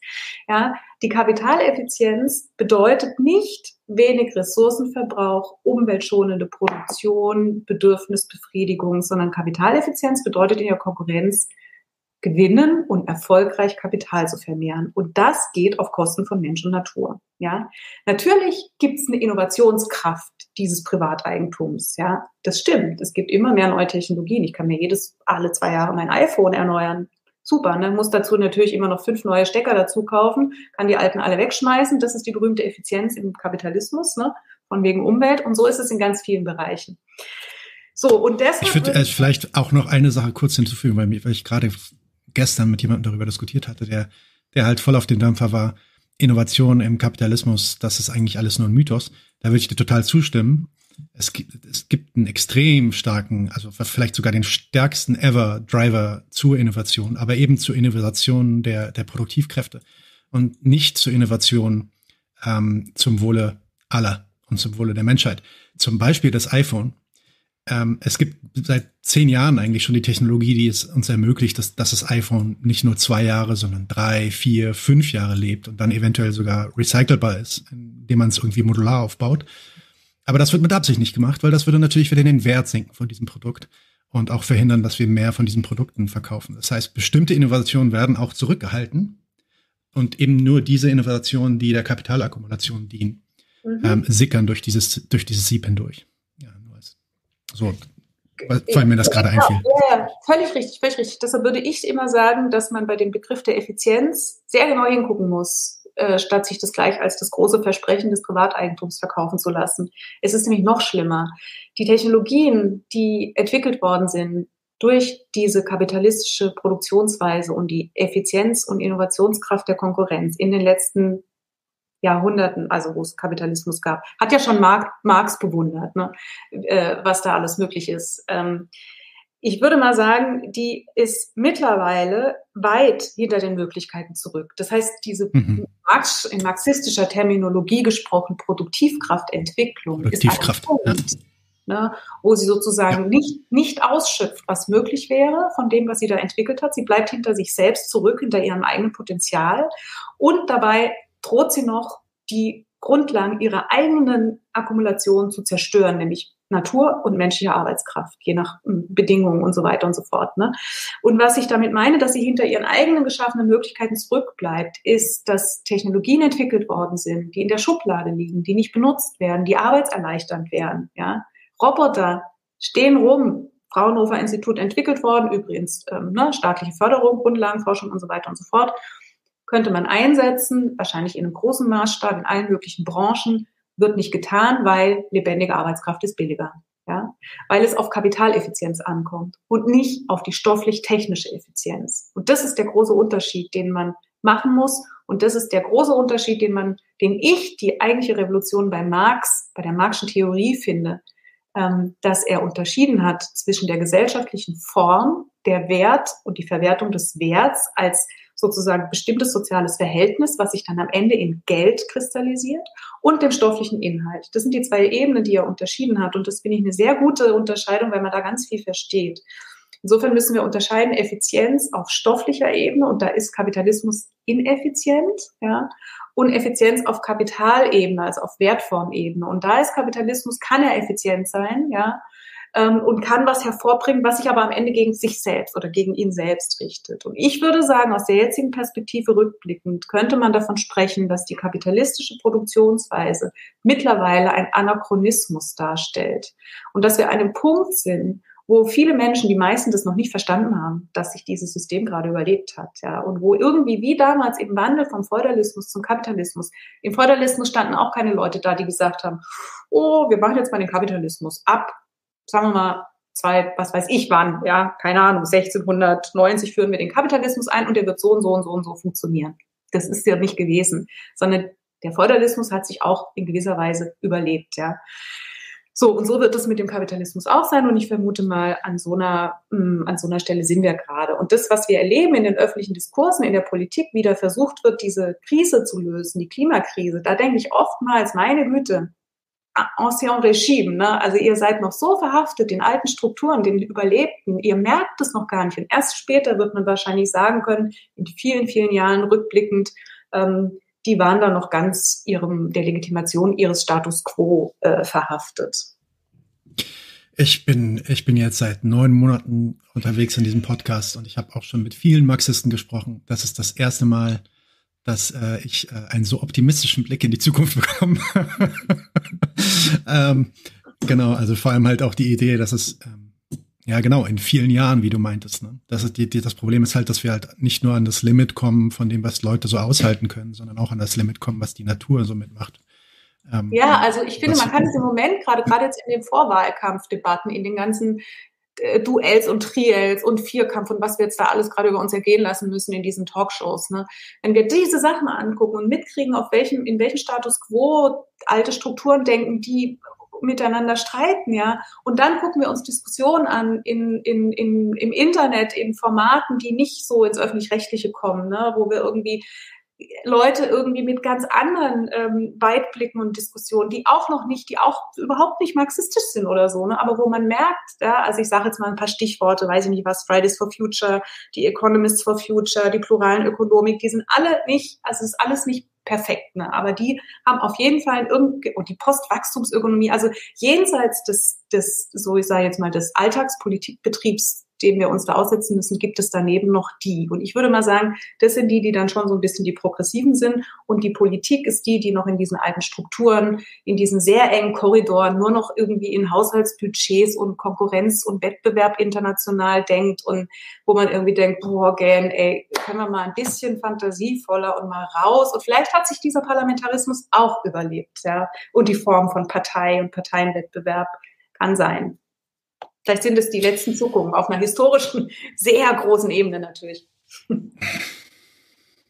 Ähm, Wiederaneignung. äh, kommen, wir mal, kommen wir mal zu dem Punkt, weil das Eigentum haben wir jetzt, glaube ich, wir sind jetzt auch schon gut in der Zeit, deswegen müssen wir jetzt ein bisschen da durchrennen.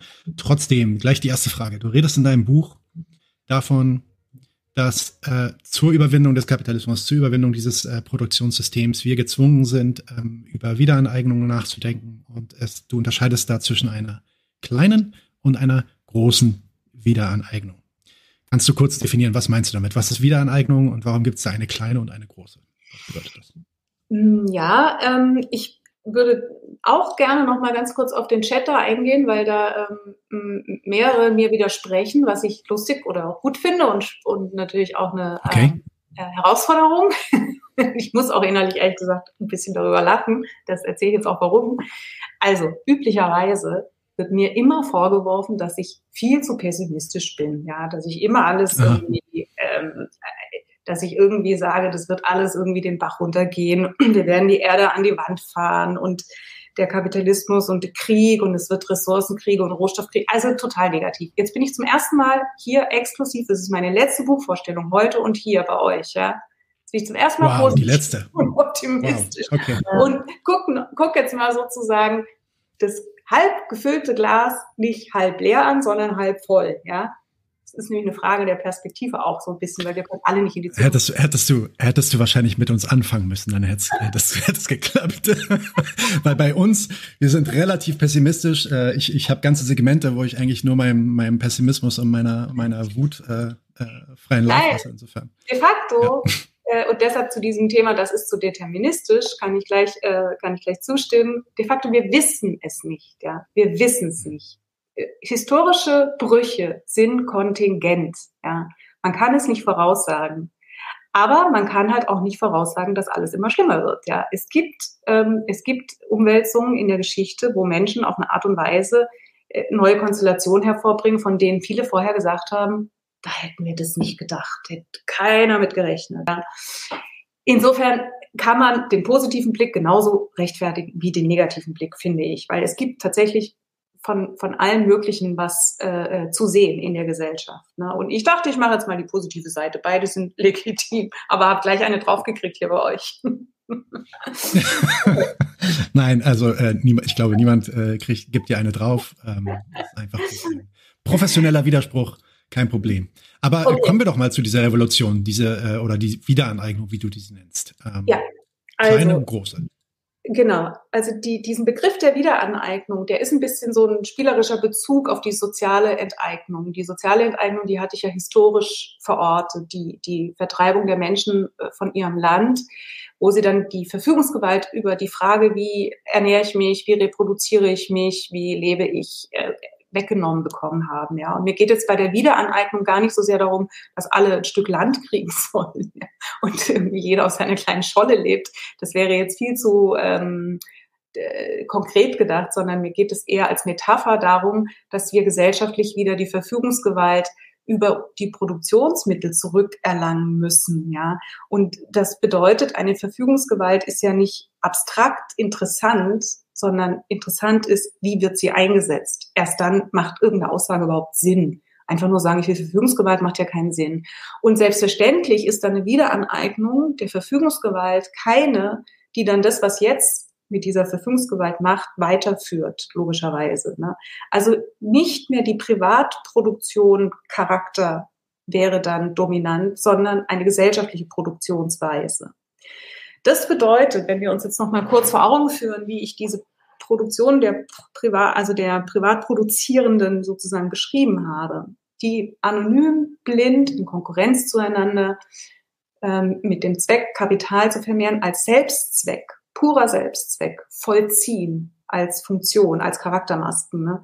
Wenn wir das dann ändern und nicht mehr instrumentell die Akteure sich verhalten zu Natur und Arbeitskraft, sondern die Bedürfnisbefriedigung der Menschen durch die Aneignung von Natur zum Zweck machen. Ja, ich will wohnen, weil ich wohnen will. Und ich will nicht ähm, jemanden wohnen lassen, damit ich damit reicher werde oder mein Kapital vermehre. Ja, das ist sozusagen Zweckmittelverhältnis. Dann würde das bedeuten, dass ich aufhöre, mich in meinen sozialen Beziehungen, meinen gesellschaftlichen, in Konkurrenz zueinander verhalt, zu verhalten. Und zwar auf allen Ebenen Keine Konkurrenzverhältnisse mehr zwischen den Nationen, zwischen den Unternehmen, zwischen den Arbeitnehmenden. Das wäre das Erste, sondern Kooperation an jeder Stelle. Jetzt gibt's das schon. Es wird kooperiert. In den großen Konzernen, ähm, zum Beispiel in den ganz großen Konzernen, wird untereinander nur kooperiert. Es gibt einen großen Anteil von gesellschaftlicher Tätigkeit, Care, die nicht über Waren, Geld, Ware, Beziehung und nicht über Tausch und in Konkurrenz und so weiter stattfindet. Das ist also nichts, was man neu erfinden müsste. Es gibt viele Beispiele, wie zum Beispiel die Open Source Geschichte, wo auch globale Produktion stattgefunden hat und stattfindet. Äh, also über global skaliert sozusagen, die nicht in Konkurrenz, sondern in Kooperation stattfindet. Also manchmal ist es bei der, äh, da muss man jetzt vielleicht nochmal sagen, Konkurrenz zu welchem Zweck. Es gibt natürlich bestimmte Formen von Wettbewerb, welches Produkt ist besser. Und dann setzt sich das eine durch und das andere nicht. Ja, das, das äh, ist durchaus äh, denkbar, dass es dann so eine Art Wettbewerb gibt. Dieser Wettbewerb ist aber stofflich und technisch und nicht Wettbewerb um ähm, Kapitalmaximierung und ähm, äh, wer geht dann pleite? Und das ist ja dann sozusagen für viele Menschen existenziell, wenn dann ein Unternehmen pleite geht. Also Konkurrenz wäre das erste, wäre der erste äh, Punkt des, der sozialen Bezugnahme zwischen Menschen, Individuen bezüglich der Produktionsmittel, ne? Aneignung von Natur, den man ändern müsste, wo man sagen müsste, ihr müsst anfangen, euch anders zueinander verhalten. Ja? Eigentum ist ein soziales Verhältnis, ändert das. Das ist das eine. Das zweite ist, dass wir dann nicht mehr ähm, Kapital vorschießen, etwas produzieren, damit wir Kapital vorschießen, damit sich das vermehrt und wieder vorschießen und damit sich es wieder vermehrt, müssten wir dann auch nicht, weil wir diese Konkurrenz nicht mehr hätten. Ne? Aber dann würde es darum gehen, dass wir etwas herstellen, weil wir sagen, das wollen wir. Und zwar so und so und so. Wir wollen Handys haben, die 20 Jahre halten oder 10, ja. Wir wollen irgendwie ähm, die Arbeitserleichterung. Wir wollen, dass alle Menschen weniger arbeiten. Wir wollen, dass alle Menschen wohnen können. Wir wollen, dass alle Menschen zu essen haben. Und wir wollen die Umwelt schonen. Und wir stimmen uns darüber ab, untereinander. In verschiedenen Assoziationen, in verschiedenen Gremien, die wir demokratisch aushandeln, organisieren müssen. Also das wäre sozusagen eine sehr weitreichende ähm, Veränderung der Verhältnisse der Individuen zueinander bezüglich der Aneignung ihrer Natur. Ähm, so, und die kleine Wiederaneignung, insofern eine Wiederaneignung unserer Lebensbedingungen, unserer äh, Reproduktionsmittel sozusagen. Und die kleine Wiederaneignung wäre genau das, was ich vorhin kurz angeschnitten habe, im Hier und Jetzt. Was ist da schon davon sichtbar oder was interpretiere ich als sichtbar? Ne? Oder gibt es ganz verschiedene also diese freie Software, Open Source Produktionsweise ist ein schönes Anschauungsbeispiel, dass es auch andere Anreizsysteme gibt als Kapitalmaximierung, ne? nämlich die Sache selbst. Ja? Genau darauf käme es an. Ähm, dann haben wir diesen ganzen Bereich von, das wird immer belächelt, Ehrenamt, hm? also Freizeit, NGOs, riesiger Bereich, ja? Wird nicht irgendwie in Konkurrenz und Warenform und so, und so weiter und so fort vollzogen, wobei in Klammer Konkurrenz und Fördermittel, ja, also hm, das ist jetzt aber auch dann schon wieder sehr im System gedacht. Und dann gibt es natürlich noch ähm, äh, solche Rückeroberungskämpfe im Hier und Jetzt, wie zum Beispiel Rekommunalisierung, öffentliche Daseinsvorsorge und so weiter. Und eben die Kampagne ähm, Deutsche Wohnen und Co-enteignen. Co-enteignen. Genau, die meines Erachtens da, finde ich, von der politischen Stoßrichtung her äh, genau in die richtige, in die richtige Kerbe schlägt, weil sie genau sagt, Besitz und Eigentum zu trennen und in dieses abstrakte Eigentumsrecht befinden die, die drin wohnen, sollen auch drin wohnen, weil sie drin wohnen müssen wollen und können und weil sie dann und dadurch soll sie dann auch entsprechend Mitsprache darüber haben, ne? also verfügen sozusagen. Also dass man Besitz und Eigentum wieder mehr zusammenbringt und Verfügung ähm, und Besitz zusammendenkt. So, das sind jetzt alles so kleine, ähm, eher anekdotische äh, Geschichten, die man aber zusammenfassen, das habe ich auch in meinem Buch gemacht, unter dieser großen Überschrift, könnte eine Wiederaneignung sein, ja, je nachdem, mit welchem, mit welchem Bewusstsein und welchen Auseinandersetzungen man da reingeht. Ja, bevor da jetzt auch schon die ersten Leute in den Kommentaren kommen und sagen, Moment mal, Moment mal, Moment mal, das, ähm, diese kleinen Wiederaneignung, die führen uns ja noch gar nicht zur Revolution. Das ist ganz normale Sozialdemokratie. Ähm, du gehst ja eigentlich ähm, auch in eine Kritik und redest auch tatsächlich darüber, dass, dass es Gefahren gibt dieser kleinen Wiederaneignung. Welche sind diese und wie, wie können wir diese überwinden, deiner Meinung nach? Also es gibt äh, eine ganz grundsätzliche Hürde für die Veränderung gesellschaftlicher Verhältnisse in der Weise, wie ich sie jetzt gerade skizziert habe, nämlich dass wir die, die Verhältnisse zu uns untereinander bezüglich unserer Natur ändern müssen in unserer Funktion als Arbeitnehmer, in der Funktion als Menschen, die verfügen über Betriebsvermögen. Ein ganz wichtiges wäre, das möchte ich jetzt doch nochmal ergänzen, dass nicht die wenigen Privateigentümerinnen, auf die sich jetzt diese ganze Produktionsmacht konzentriert, die alleinigen sind, die darüber Verfügungsgewalt haben, sondern dass man in den Betrieben eine Wirtschaftsdemokratie einführt, die nicht nur darüber mitbestimmt, wie viel Pausen man machen darf, sondern die auch darüber mitbestimmt, zu welchem Zweck man produziert und welche Ressourcen man benutzt und so weiter. Also eine weitgehende hm, Verfügungsgewalt, die man verteilt. Das, das wäre ein Ding, was ich vorschicken möchte. Warum das so schwer zu erreichen ist, ist unter anderem, und da gehe ich jetzt auch äh, gleich ein auf einen ähm, Nutzer aus dem Chat äh, oder Nutzerin, äh, die oder der schreibt, das Problem sind wir Menschen, wir sind reine Egoisten. Ja, ähm, wir hatten in der Geschichte immer Kriege und die Leute haben sich irgendwie und so weiter und so fort. Dazu möchte ich kurz eins sagen, dass wir äh, nutzenmaximierende Individuen sind.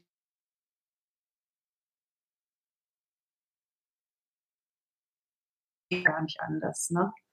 So, und das Zweite, was mir dazu einfällt, ist, ähm, dass man in der Geschichte nicht immer nur Kriege gesehen hat. Ja? Also wenn man sich mal anguckt, die ethnologischen Studien, über wie viel lange Zeit Menschen in Communities friedlich miteinander gelebt haben, jetzt frage ich mich, warum wird jetzt nur auf die kriegerischen Auseinandersetzungen geguckt und daraus eine Natur des Menschen gemacht und gar nicht auf die friedlichen Phasen? Ja? Und du kannst es gar nicht quantifizieren, was öfter der Fall war.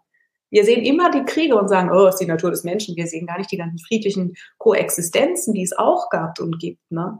Insofern bin ich da skeptisch, von einer Natur des Menschen zu reden, finde ich, also muss man extrem vorsichtig sein. Meistens eine Legitimationsstrategie für, die, für den Status quo.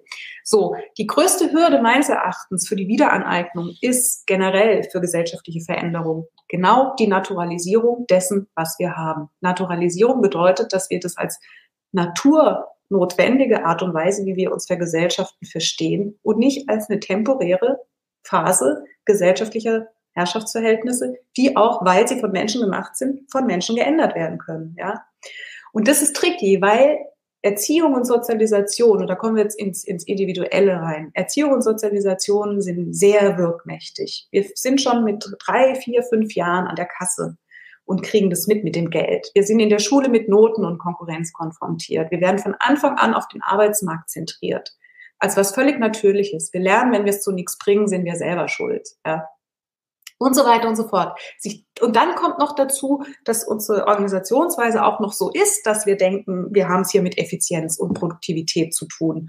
Und der Einzelne muss sich nur anstrengen. Sieht man doch, es haben doch welche geschafft, von Tellerwäscher zu Millionär. Das heißt, wir sind umstellt mit Hürden, einen Blick auf Gesellschaft zu kriegen, der im Grunde genommen uns so ein bisschen äh, zeigt, wir könnten es auch anders machen. Ja, also ich frage mich immer, wie man diese, das sind Denkhürden, das sind Denkgefängnisse und die verhindern eigentlich schon von vornherein irre viel. Ja, und das führt dann dazu, dass diese kleinen Wiederaneignungen, ja, nehmen wir jetzt mal diesen Fall in Berlin. Ne? Wenn, wenn das jetzt, ich meine, dieser Fall in Berlin, wenn jetzt tatsächlich am 26. dieser Volksentscheid positiv beschieden ist, dann bedeutet das, dass jetzt gesellschaftlich darüber diskutiert werden wird. Das ist natürlich alles institutionalisiert. Es wird vor das Bundesverfassungsgericht gehen. Es wird Gutachten geben, verfassungsrechtliche Gutachten.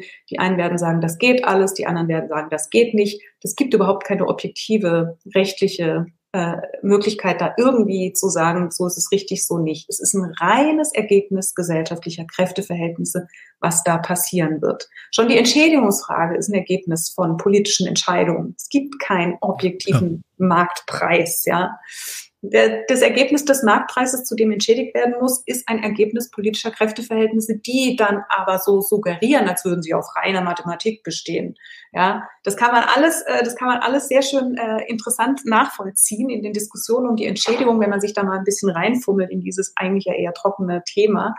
Äh, und das wird natürlich nicht hundertprozentig alles total gut werden und toll werden. Ja, da muss man sich gar nichts vormachen. Es wird Schwierigkeiten geben. Es wird ein ziemlicher Gegenwind laufen. Ja, und selbst wenn es dann wirklich toll wird und es klappt und die Leute können endlich selbst bestimmen über die Wohnung und können sagen, so und so viel legen sie zurück, Instandhaltungskosten äh, und so und so viel Miete und so und so viel wollen sie Kredit abbezahlen, dass da irgendwie diese Entschädigungssumme und so weiter, das ist ja alles denkbar, ja dann wird es andere Probleme geben. Ja? Dann wird es Streit geben, dann wird es Konflikte geben. Die Leute haben alle Vollzeitjobs oder viele, dann sollen die jetzt noch am Wochenende zu so einem Plenum gehen.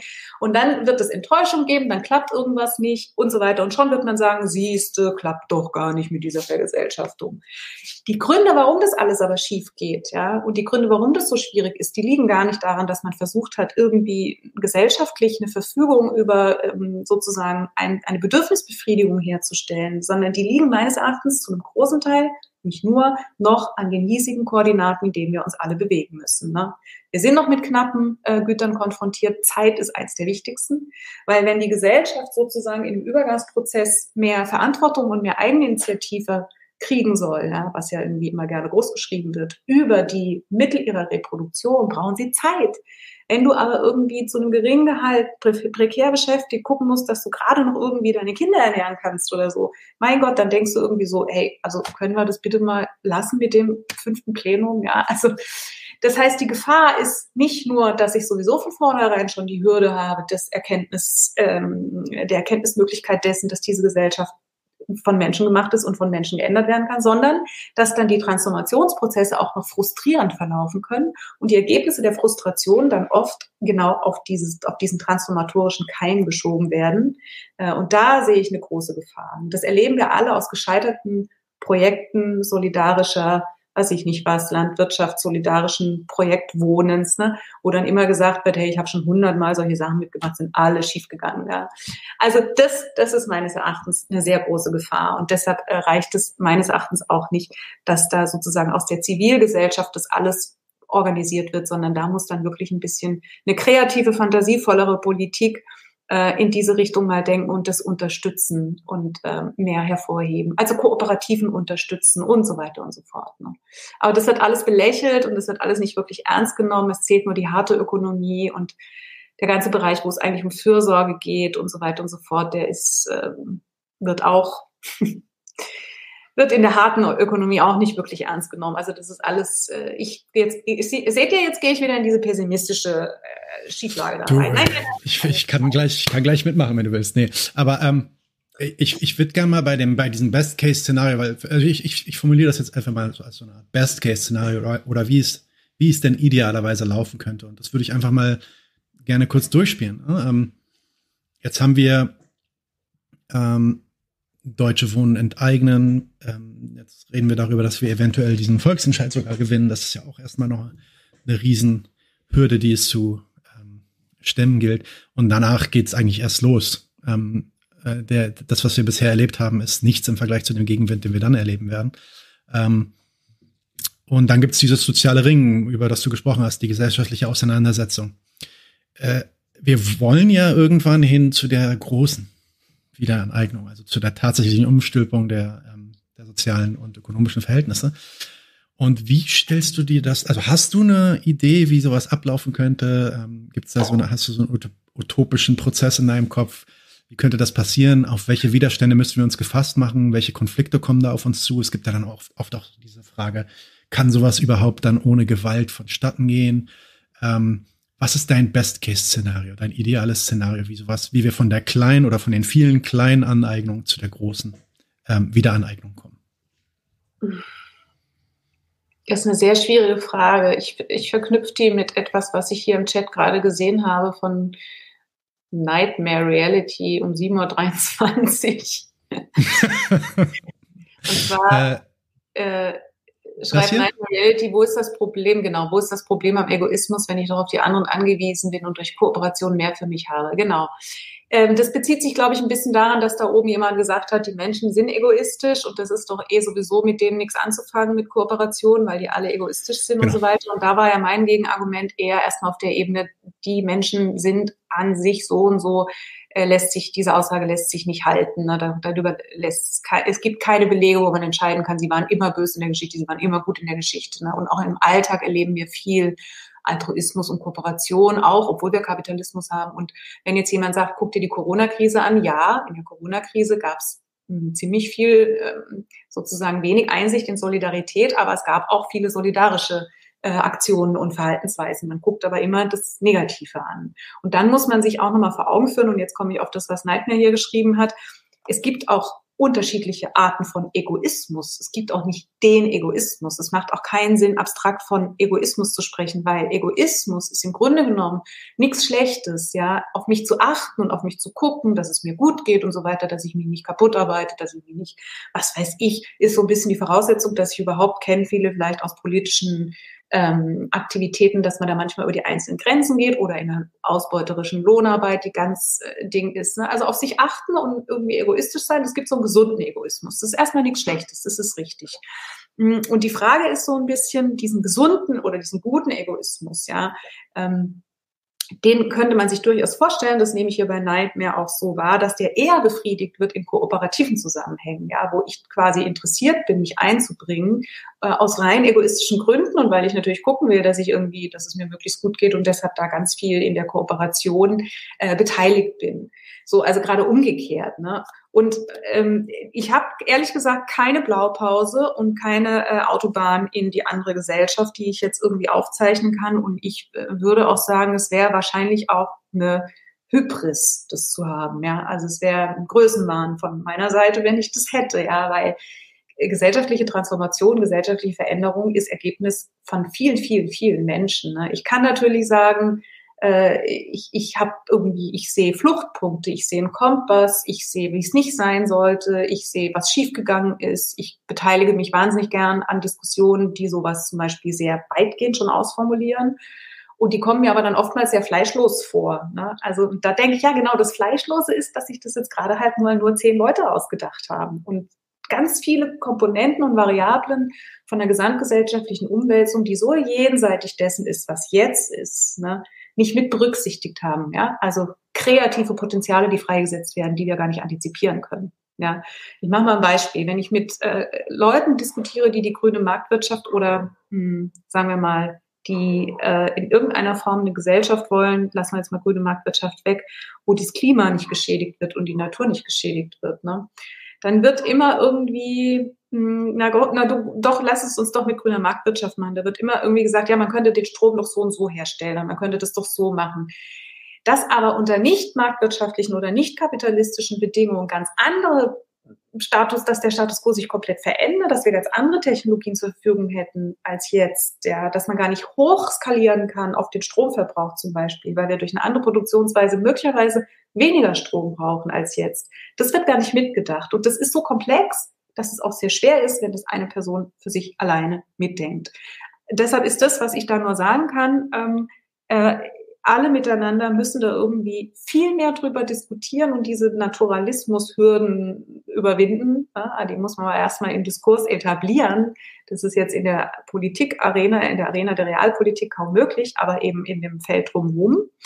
Äh, das ist das eine. Dann in den Kämpfen und sozialen Auseinandersetzungen, wie weiß ich nicht was, Streiks oder so, da wäre meines Erachtens so ein bisschen bestimmte kleine Projekte vorzeigbar, wo man einen anderen Drive reinkriegt. Zum Beispiel gab es neulich in München bei Bosch, äh, hat die Klimabewegung bei einem Kampf von Arbeitenden, Arbeiterinnen und Arbeitern äh, sich eingemischt und mitgemischt und mitmobilisiert. Und das waren, die haben ähm, etwas produziert. Ich habe jetzt irgendwie das, äh, das Teil vergessen, was Zulieferung ist für die Autoproduktion. Und die Firma hat gesagt, wir gehen ins, äh, weiß ich nicht was, nach Brasilien, dort sind die Löhne geringer und machen dort weiter. Aber alles eben in dieser fossilen, äh, in dieser sozusagen umweltschädlichen weiterhin Produktionsweise. Und die Arbeiterinnen haben gesagt, nein, ihr geht nicht. Und es ging ihnen nicht nur darum, die Arbeitsplätze zu erhalten, sondern gesagt, wir wollen was anderes produzieren. Wir wollen hier umweltfreundliche Dinge produzieren und wir können das auch. Wir könnten mit den gleichen Maschinen das und das und das und das herstellen. So. Und das ist meines Erachtens weitgehend als nur, und das nur in Anführungsstrichen, weil ich das auch wichtig finde, als für höhere Löhne zu kämpfen. Ist auch wichtig. Ne? Aber für höhere Löhne kämpfen müsste meines Erachtens verbunden werden mit, zu welchem Zweck arbeite ich für diesen Lohn? Und will ich nicht perspektivisch dieses Lohnverhältnis auch überwinden. Das ist total, wenn ich das einem Gewerkschafter und einer Gewerkschafterin sage, habe ich schon öfter mal gemacht, gucken die mich nur an und sagen, auf welchem Planeten lebst du eigentlich? Ja, es gibt einen Betriebsegoismus, Interesse und es gibt natürlich ein berechtigtes individuelles Interesse an seinem eigenen Arbeitsplatz.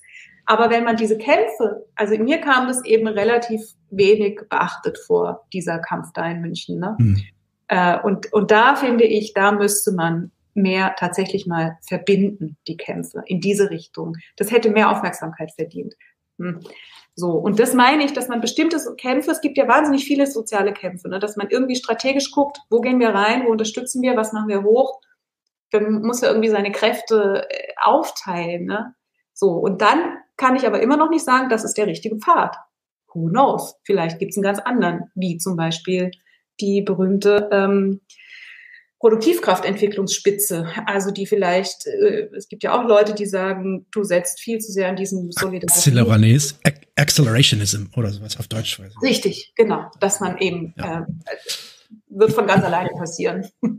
Genau. Und wir sollten es eigentlich beschleunigen, also wie die Produktivkräfte sich entwickeln und dann passiert das von ja. ganz allein. Genau. Ja. Ähm, aber ja, okay. Ähm, ich ich habe dich unterbrochen. Sorry. Wolltest du noch deinen Punkt zu Ende führen? Da hast du alles. Bei mir ist es eher, ähm, ich hatte in meinem Buch ja auch äh, zitiert Eric Orlin Wright, der ähm, mhm. ich sehr schön diese Pfadabhängigkeit, also nicht Pfadabhängigkeit, sondern diese Pfade aufgezeigt hat, ausgehend von vielen verschiedenen alternativen Projekten, die alle den gleichen Kompass teilen, nämlich die Aneignung der Produktionsmittel. Ne? Äh, was mich von, ich finde es hervorragend, wie er das gemacht hat. Er hat also sehr viele Projekte weltweit und auch von freier Software bis hin zu, wo er irgendwie das Gemeinsame, den Kompass aufzeigt, der eben auch in die Richtung geht, nicht mehr für Profit zu produzieren, nicht mehr in Konkurrenz. Das teile ich alles. Wo ich hm, mit ihm uneinig wäre, mh, hm, hatte ich, glaube ich, auch in meinem Buch geschrieben, wäre, dass ich nicht weiter an der wahre Geldtauschformation festhalten würde als äh, Verhältnis, weil ich denke, das ist eins, was zu der jetzigen Form untrennbar dazugehört zur jetzigen Gesellschaft. Und damit bewegen wir uns Markt, jetzt im Marktsozialismus eigentlich, das ist ja genau, ich, wo, genau, er wäre right auch hin will. Marktsozialismus, dass wir Marktwirtschaft machen, aber ohne Profit, also quasi Kapitalismus mhm. ohne Kapitalisten. Und das wäre auch schon meine Kritik, das wäre dann Kapitalismus ja. ohne Kapitalisten. Ne? So, und ja. meine, äh, meine äh, Vision wär, wäre eigentlich eher, ähm, da ganz rauszukommen und jetzt muss ich vielleicht dann doch nochmal einen ein Punkt dazu sagen, weil uns das immer so irre vorkommt. Es geht nicht darum, Geld abzuschaffen. In dieser Formulierung ist es was, was zum Bürgerkrieg führen würde. Das geht auf gar keinen Fall. Sondern die sozialen Verhältnisse so zu verändern, dass perspektivisch sich Geld erübrigen würde, weil wir das soziale Verhältnis Geld nicht mehr brauchen. So rum, ne? Das ist aber nichts, was man dekretieren kann von oben. Das wäre eine ziemliche Katastrophe, ja. Dann hätten wir einen Bankrun und dann wäre alles irgendwie, aber ihr versteht schon. Aber warum? Selbst die, selbst die frühen Sowjets, die frühen Sowjets haben darüber nachgedacht, das Geld abzuschaffen und haben sich ähm, nach langer Zeit dann nach, nach viel Diskussionen dagegen entschieden, weil sie meinten, dass die Märkte in der Übergang, Übergangszeit, die dann natürlich etabliert wurde als die Feste, ähm, äh, ja. immer noch brauchen. Also ich denke, das wird nicht der erste Schritt sein, definitiv nicht erstmal darüber nachdenken, wie wir die Warenform abgeschafft kriegen und dann können wir darüber reden, ob wir das Geld abgeschafft, wie wir das Geld abgeschafft bekommen. Ja, ja wobei jetzt könnte man auch wieder streiten, weil die Warenform ist Geld, also gehört quasi dazu. Ne? Es ist, ähm, Richtig. Man müsste dann überlegen, Richtig. was man dann, was man dann in diesem Prozess, wenn wir den uns jetzt mal vorstellen, dass es, ich, ich mache jetzt mal, ich mache jetzt trotzdem, wenn ich jetzt noch Zeit, habe ich noch Zeit? Ja, wir haben Zeit. Also du, du, du musst gehen. Ich äh, finde es gerade sehr interessant. Ich bin, ich bin auch okay. gerne länger hier. Also ich, ich möchte mal an zwei Beispielen möchte ich das machen. Ähm, äh, den Punkt, den ich gerade habe, Supermarkt. Supermarkt finde ich immer ein super Beispiel, obwohl der Supermarkt nichts produziert, sondern nur das Produzierte in den Handel bringt und verkauft. Das ist sozusagen die Zirkulationssphäre. Die ist so schön, dass die Kassiererinnen, die nur dazu da sind, den wahre Geldtausch zu vollziehen, das Zeug piep, piep, piep über die, über diese Bahn da machen, ne, über das Laufband vom, vom Ding. Das ist ja, das ist nichts anderes, ne, das, dass man das gut transportieren muss, aus raus aus dem Supermarkt, das ist die stoffliche Ebene, aber dass wir den Geldtausch verziehen, das ist die Kassiererin und das ist ja in Marx begriffen die Zirkulationsagentin, das finde ich so einen schönen Begriff. Die Zirkulationsagentin, genau. Wenn wir uns einen Supermarkt angucken, ähm, zum Beispiel in äh, Brooklyn, in New York, da gibt es einen ganz berühmten, der hat äh, es schon seit den 70er Jahren gibt es den und der funktioniert im Hier und Jetzt natürlich mit allen äh, genannten Einschränkungen und Hürden relativ gut. Der hat äh, 70.000 Miteigentümerinnen dieses Supermarkts, die darüber mitbestimmen, welche Produkte sie im Regal haben wollen, welche Bauern sie, von welchen Bauern sie es beziehen, welche nicht und so weiter und so fort. Äh, dafür, dass sie das sozusagen äh, so handhaben, muss jede Person, die da Miteigentümerin ist, drei Stunden im Monat seine Arbeitskraft oder ihre Arbeitskraft zur Verfügung stellen. Ja? Und Labor Tokens, ja. Hm? Labor Tokens, ja, ja, also so. Ähm, genau. So, das ist natürlich ja. jetzt noch nicht die Lösung. Das ist ja alles freiwillige Ehrenarbeit und man könnte jetzt ketzerisch sagen, am Ende führt es sowieso nur dazu, dass die einfach billiger einkaufen können, weil sie über das Skalieren der, des Einkaufs billiger Bioprodukte kriegen. Okay, aber es gibt einen sehr schönen Dokumentarfilm und man merkt, wie sich bestimmte Dinge verändern in diesem Prozess, wo sie darüber mitbestimmen, was sie haben wollen und was nicht und so weiter. Dass sie zum Beispiel die, die, die Austauschbeziehung mit den Bauern, äh, dass, dass sie das noch mit dem Geld verrechnen müssen, eher so ein bisschen als lästig äh, plötzlich empfinden, weil es gar nicht darum geht. Das sind so ganz kleine Momente in diesem Film, wo man irgendwie sehen kann, was es immer heißt, wenn Erik Olin Wright meint, das sind Lernräume. In diesem Prozess lernen wir was, ne? welche Rolle Geld spielt und wo das irgendwie, welchen Sinn das eigentlich überhaupt hat und so weiter. Und das andere ist, wenn du einen ganz normalen Supermarkt sozusagen dir vorstellst, einen konventionellen kommerziellen Supermarkt, der tatsächlich äh, Gewinn maximiert, dann hast du auch da am Abend den Supermarktleiter oder die Supermarktleiterin, die vergleicht sozusagen immer zwei Ebenen. Sie guckt sich an, wie viel Milch ist rausgegangen, wie viel Äpfel sind rausgegangen, wie viel Salz ist rausgegangen damit sie es nachbestellen kann. Das funktioniert alles elektronisch. Und sie guckt sich an, wie viel Umsatz haben wir gemacht. Ja, jetzt ist die Frage, ist der Umsatz, die Kenntnis des Umsatzes, die interessante Größe dafür, dass ich weiß, wie viel gebraucht wurde? Oder ist es die Anzahl der Menge, Liter, Stückzahl, so und so kann man sich ranhangeln an, welche Rolle spielt sozusagen die, die, die Wertformebene und welche Rolle spielt die stoffliche Ebene. Und wenn man die stoffliche Ebene weglässt, äh, die Wertformebene mal wegdenkt, wie kann ich dann festlegen und wie, wie organisiert es dann als Gesellschaft, dass in diesem Supermarkt die Regale immer voll sind? Ne? Weil das Geld kann mir nur den ermitteln und kann mir nur sagen, welche kaufkraftfähigen Lebensmittel da drin stehen, ja. Und da die Löhne Machtverhältnis, Ergebnis von Machtverhältnissen sind, ist sozusagen das, was im Supermarkt steht, genau das, was die Menschen in ihrer untergeordneten Funktion als Lohnarbeitende kriegen. So. Und das ist nicht objektiv ein Markt, der neutral Angebot und Nachfrage befriedigt, sondern ein spezifischer Markt, der ein bestimmtes Lohnherrschaftsverhältnis äh, sozusagen organisiert, mittels des Mediums Geldes. Ne? So, insofern ist es eine soziale Beziehung, ein gesellschaftliches Verhältnis dieses Geld, spezifisches. Und deshalb würde ich denken, äh, wo braucht man dann, wozu brauchst du dann eigentlich noch Geld, wenn du dieses Herrschaftsverhältnis nicht mehr hast, was natürlich jetzt total utopisch ist. Ne? Aber wenn man mal die Fantasie im Kopf, äh, wenn man mal den Kopf aufmacht und mal ein bisschen Richtung Science Fiction denkt, wo das ja durchaus manchmal vorkommt, solche Ausmalungen, dann ähm, ist das, glaube ich, die relevante Frage, die auch schon diskutiert wurde in den 20er Jahren, was wir in unserem neuen Buch mh, hm, thematisiert haben. Ja, ähm, Nee, äh, super. Ähm, vor allem, ähm, du hast ja auch, also ich meine, du hast gerade auch gesagt, inwiefern Geld eine, ein, ein, ein, ein gesellschaftliches Verhältnis ist eigentlich. Und das ist auch einer der Gründe, warum ich zum Beispiel, oh, bei dir ist hell geworden, super. Ähm, warum äh, ich zum Beispiel kein großer MMT-Fan bin, weil die versuchen halt genau dieses gesellschaftliche Verhältnis eigentlich mit einem Knopfdruck quasi zu umgehen.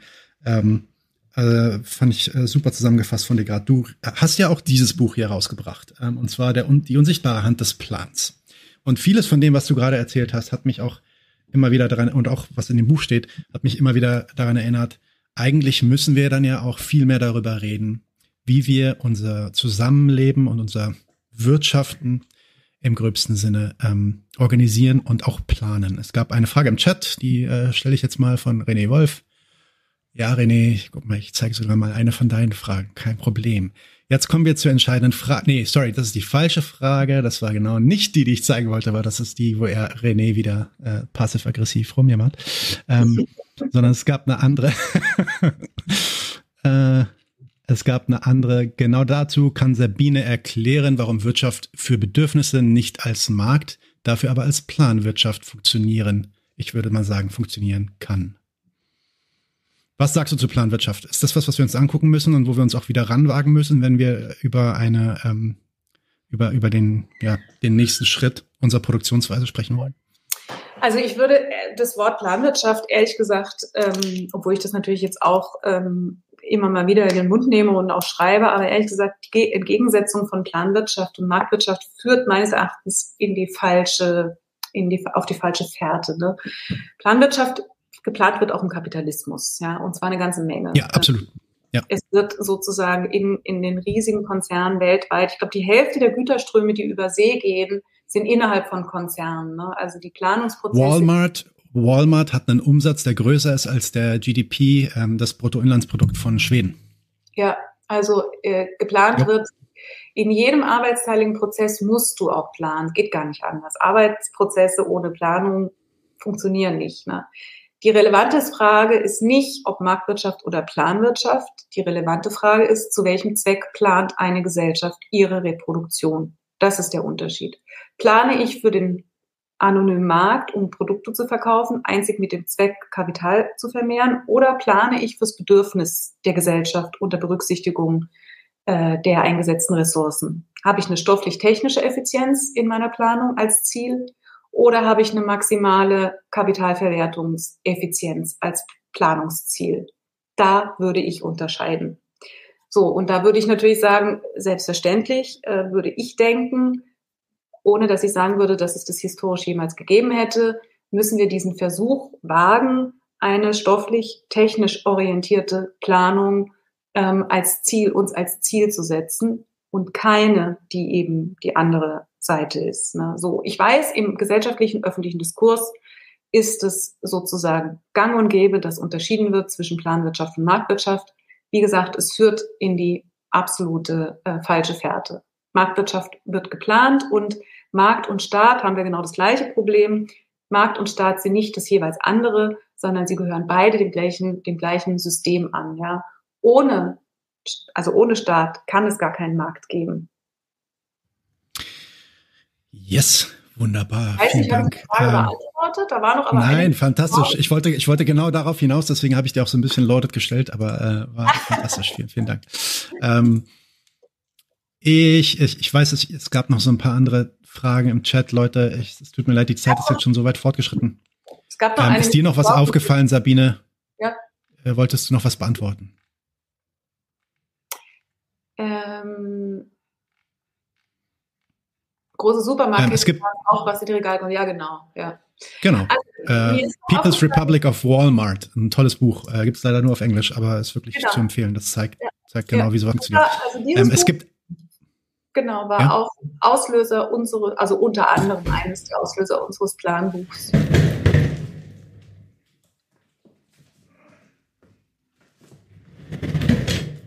Ach so, das war quasi äh, euer, euer, euer Schwesterbuch?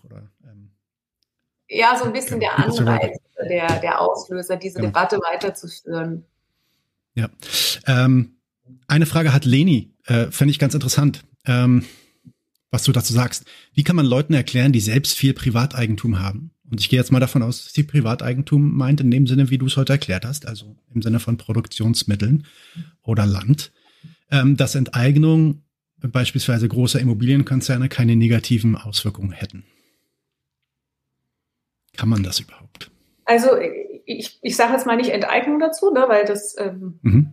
sondern Vergesellschaftung. Ne? Also das weiß ich gar nicht, ob das nicht so große Auswirkungen hätte. Ich meine, ich betone ja immer, äh, Artikel 15, auf den sich diese Kampagne Deutsche Wohnen bezieht, ja, ähm, sagt nichts von Enteignung, sondern Vergesellschaftung. Angenommen, diese Immobilienkonzerne würden vergesellschaftet werden.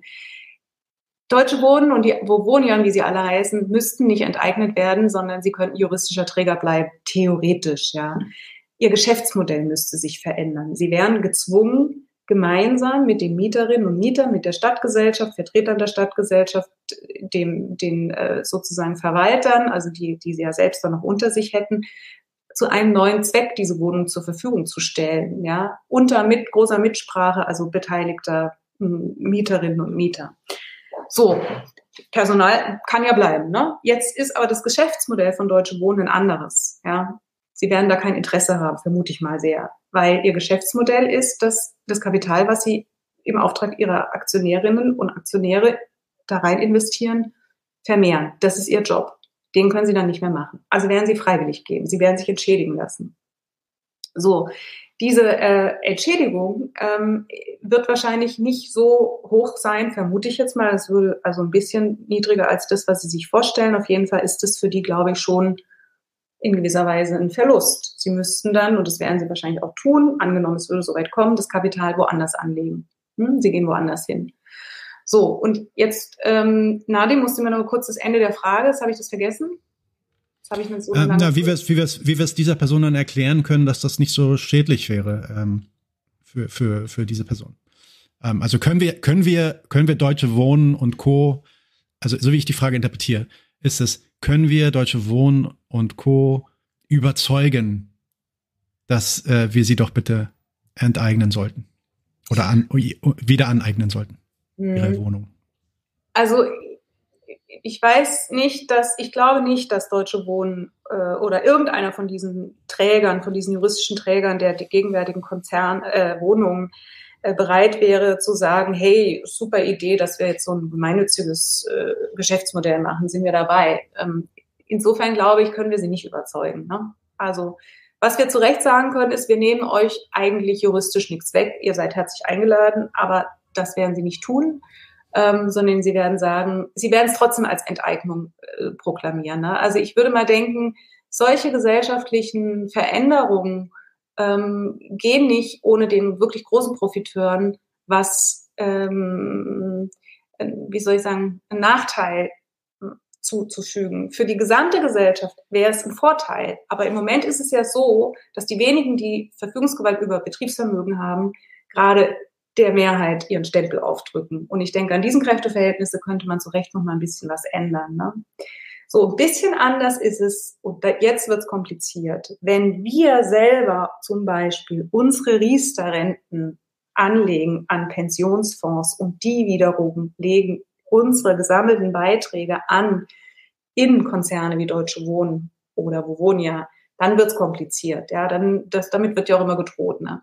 Da muss man aber einfach, also dass wir dann zum Beispiel selber äh, sozusagen Schaden erleiden und selber Schaden zufügen, weil unsere Spekulation auf unsere Renten, dass die später mal höher sind, ähm, nicht mehr aufgehen, wenn wir das machen. Da muss man dann aber einfach entgegnen, die Riester-Renten, wissen wir jetzt alle, waren sowieso ein Verlustgeschäft für diejenigen, für die allermeisten. Ne? Also da äh, auf diese Diskussion darf man sich gar nicht einlassen. Die großen Profiteure, die müssen gucken, dass sie woanders ihr Kapital anlegen. Und wenn sie das ganz woanders überall nicht mehr so richtig gut können, dann wären wir an einem Punkt, wo ich sagen würde, da kippt's dann in so einen, die Mehrheit profitiert. Und dann. Okay, also bevor ich, ich muss dich, ich muss dich gleich gehen lassen, obwohl ich auch easy noch eine Stunde weitermachen könnte. Ähm, aber Leni hat gerade ihre Frage qualifiziert, deswegen will ich das auch kurz nochmal bringen. Sie und ich finde die Antwort darauf wäre bestimmt auch interessant. Vielleicht nochmal kurz. Leni meinte nämlich eigentlich wie Einzelpersonen, das heißt Leute wie du und ich, also oder vielleicht wie ich, der eine Eigentumswohnung hätte, was ich nicht habe, aber wäre schön, äh, davon überzeugt werden könnte, dass es für viele Menschen gut ist, wenn große Immobilienkonzerne vergesellschaftet wurden. Also ich als Wohnungseigentümer, ähm, der vielleicht auch irgendwo ähm, äh, verbietet und davon auch so ein bisschen Geld macht, wie kannst du mich überzeugen, dass es der Gesellschaft und vielleicht auch mir sogar wohltun würde, wenn wir diese Wohnung wieder aneignen? Schwierige Frage. Ja, es ist eine schwierige Frage, weil das hängt einerseits ein bisschen vom Goodwill der jeweiligen Vermieterinnen ab. Ich kenne auch, ich habe in meinem Bekanntenkreis gibt es die eine oder andere Person, die selber vermietet, die aber alles mitmacht, was die Linke hier in Berlin macht und das alles gut findet. Und genauso gibt es welche, die das nicht gut finden. Das ist also wirklich sehr unterschiedlich. Ich glaube, dass man gegen dieses, dieses beliebte Argument gegen die großen bösen Konzerne, das, da gehen, glaube ich, viele mit. Und das ist ja mittlerweile auch ein Punkt mit diesen Immobilienkonzernen. Die machen das ja nur noch für, dich, für den Profit. Das ist ja fast schon so ein bisschen wie ähm, akzeptiert. Da findet man bestimmt viele VermieterInnen, wenn sie selbst das Gefühl haben, dass sie, da, dass sie selbst nicht betroffen sind. Ja, also das ist so. Und das ist natürlich schwierig, weil der Gegenwind in der Argumentation im öffentlichen ähm, Streit ist der Gegenwind sehr, sehr groß. Ne? Und die kleinen, die sogenannten Kleinvermieterinnen, Vermieterinnen, äh, die haben Angst, äh, dass es sie auch trifft. Und da muss man einfach überzeugend sein und es versucht die Kampagne, es versucht mir auch an jeder Stelle zu sagen, nein, die kleinen Vermieterinnen sind überhaupt nicht betroffen und übrigens auch nicht die Genossenschaften, ja. Die Genossenschaften erzählen ja auch ständig hier in Berlin, sie werden jetzt auch enteignet. Totaler Quatsch, das sind alles falsche Informationen. Da kann man einfach nur hoffen, dass die Kampagne, es gibt einen weil auch, weil auch immer davon gesprochen wird, dass Genossenschaften irgendwie so dass der Weg zum Ziel wären. Es gibt, glaube ich, einen Verbund von acht Genossenschaften in Berlin, der damals gegen den, ähm, den Mietendeckel geklagt hat. Ähm, ja. Und die jetzt auch extrem Wind machen gegen die Enteignung. Richtig, genau. Ähm, und, und aus natürlich politischen Interessen. Eine absurde Argumentation, nämlich, dass sie dann auch getroffen werden, was überhaupt nicht stimmt. Das ist wirklich verrückt, ne, dass das von dieser Seite sogar ähm, so ein Gegenwind kommt. Ne? Also wie gesagt, man, auf dem jetzigen Status quo der Auseinandersetzung kann man einfach erstmal nur richtig stellen und sagen, die Kleinvermieterinnen sind überhaupt nicht betroffen und die Genossenschaften sind auch nicht betroffen. Es geht ausschließlich um die besagten Konzerne. Man kann immer nur aufklären, aufklären, aufklären, so wie ich den ganzen lieben langen Tag immer nur sage, es geht nicht um Enteignung, weil das sehr, sehr viele Leute abschreckt. Ne? Und es stimmt ja auch nicht. Und ich finde den Vergesellschaftungsartikel politisch übrigens sowieso viel, viel äh, spannender und weitreichender. Dazu hatten wir auch eine Folge gemacht mit ähm, äh, Kalle von Deutsche Wohnen enteignen ähm, der uns auch darüber erzählt hat, wie das zustande kam und warum die dann tatsächlich sich für den Enteignungsbegriff ähm, äh, entschieden hatten.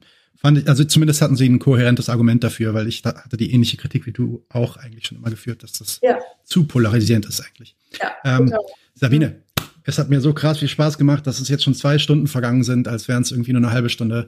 Ähm, und der Chat war auch total äh, aktiv und ich glaube, die fanden es auch gut. Ich hoffe, du hattest auch Spaß. Es tut mir leid, dass ich dich so lange jetzt hier gehalten habe. Vielen, vielen Dank, dass du so lange dabei warst. Und vielleicht machen wir das, äh, noch, vielleicht wiederholen wir das mal und ähm, quatschen weiter über eine der, der vielen Details, die du jetzt heute nur angeschnitten hast. Ähm, Gibt es noch irgendwas, was du im Abschluss sagen möchtest? Ähm, vielleicht ein paar letzte Worte für heute oder eine Ankündigung oder irgendwas in die Richtung? Ähm, nee, eigentlich nicht. Ich wollte mich auch nur bedanken für die Einladung. Es hat mir auch großen Spaß gemacht. Äh, ich habe das jetzt, die Zeit ist verflogen, aber es hat mir eigentlich ich die, fast die ja. meiste Zeit geredet sozusagen. Da, da, fließt die Zeit ja auch immer. Ich wollte nur noch mal sagen, dass das jetzt wirklich meine letzte Buchvorstellung war bei euch. Es freut mich, dass ich das jetzt hier äh, noch mal so schön machen konnte und ähm, mich einfach nur noch bedanken. Das letzte, das Beste zuletzt, sagt man, glaube ich. Ne? Das Beste zuletzt, genau. Und wer Interesse hat an, an weitergehenden ähm, oder ich sage jetzt mal tiefergehenden von dem, was ich bislang oder was ich hier nur oberflächlich skizzieren konnte, kann ich nur auf meine Webseite verweisen, wo alle möglichen Videos, kurz und lang und Texte und so nochmal ähm, aufgeführt werden. Und äh, wenn jemand nochmal Diskussionsbedarf hat oder so, manchmal schreiben mir Leute noch E-Mails. Wenn ich Zeit habe, antworte ich die auch gerne. Die steht auch auf meiner ähm, Webseite. Natürlich können wir das Buch nochmal nennen, äh, H.G. oder soll ich HG sagen? H.G. hört sich komisch an, deswegen sage ich mal HG. Ähm, keine Enteignung ist auch keine Lösung von Sabine Nuss rausgekommen im Dietz, äh, nee, andersrum, hier im Dietz Verlag. Ähm, wirklich nicht besonders dick, also lässt sich schnell lesen, aber sehr, sehr gehaltvoll, also auch, auch wunderbar so geschrieben. Ich kann es ich kann's wirklich nur empfehlen. Ähm, und vielleicht sollten wir noch mal drüber reden, vielleicht machen wir eine kleine Verlosung zu dem Buch, Sabine, was meinst du? Können wir gerne machen. Zwei, drei. Ja, wollen wir das machen? Ja, dann komme ich nochmal komm noch auf dich zurück, dann quatschen ja. wir nochmal und äh, setzen das auf jeden Fall aus. Das, das wäre dann ja? die letzte Verlosung zur letzten Buchlesung. genau, so machen wir das. Okay. Ähm, cool. Alles klar, Sabine. Nochmal vielen, vielen, vielen Dank. Ich wünsche dir einen schönen Abend und ja, ähm, lass uns in Kontakt bleiben. Und bis alles bald, klar. ja. Äh, hau, hau, noch nicht gleich ab, wenn jetzt hier das Outro kommt. Bitte bleib noch einen Moment hier, ja, ähm, bis ich äh, nochmal zurückkomme. Okay, Leute, an alle das war soweit und äh, hier waren 99 zu 1, die sagen, Deutsche Wohnen und Co. enteignen in ja, zwölf Tagen. Bitte nicht vergessen, falls ihr in Berlin seid. Ja, unterschreiben, ja ankreuzen. Und wir sind Leute, wir brauchen eure Hilfe. Und zwar als allererstes, folgt uns bitte überall, wo ihr uns folgen könnt. Wir sind auf YouTube, auf Facebook, auf Twitter. Wir sind jetzt mittlerweile auch auf Twitch. Gebt uns Instagram. Dort Instagram sowieso, genau, gibt uns dort einen Follow, äh, like dieses Video bitte, überhaupt jedes Video, das ihr euch anschaut, bitte liken, warum nicht, ist doch einfach nur ein Klick da, damit helft ihr uns ungemein. Wenn ihr uns abonniert auf YouTube, klickt auch die Glocke, dann werdet ihr immer informiert, wenn wir live gehen, dann könnt ihr dazukommen. Äh, je mehr Leute live mit uns unterwegs sind, desto äh, besser sind dann auch die Views und desto besser ist das für den Algorithmus. Wir haben außerdem ein Patreon-Konto. Genau. Patreon.com slash 99 zu 1. Wenn ihr so richtig dabei sein wollt, äh, könnt ihr euch Membership-Level aussuchen. Wir haben drei verschiedene Stufen. Es gibt dann solche Sachen wie zum Beispiel diese neuen Nachspielepisoden, wo wir jetzt die erste gemacht haben. Und äh, ihr habt auch Zugang zu unserer Discord-Community. Weiters haben wir einen paypal.me slash 99 zu 1 Link, falls ihr denkt, naja, sind schnaffte Typen, aber mehr als einmal will ich nicht zahlen, dann könnt ihr uns da auch ein bisschen Geld schicken. Wir haben tatsächlich inzwischen relativ signifikante laufende Kosten, weil wir einen hohen Qualitätsanspruch haben. Insofern, wir sind wirklich auf eure Unterstützung angewiesen an der Stelle.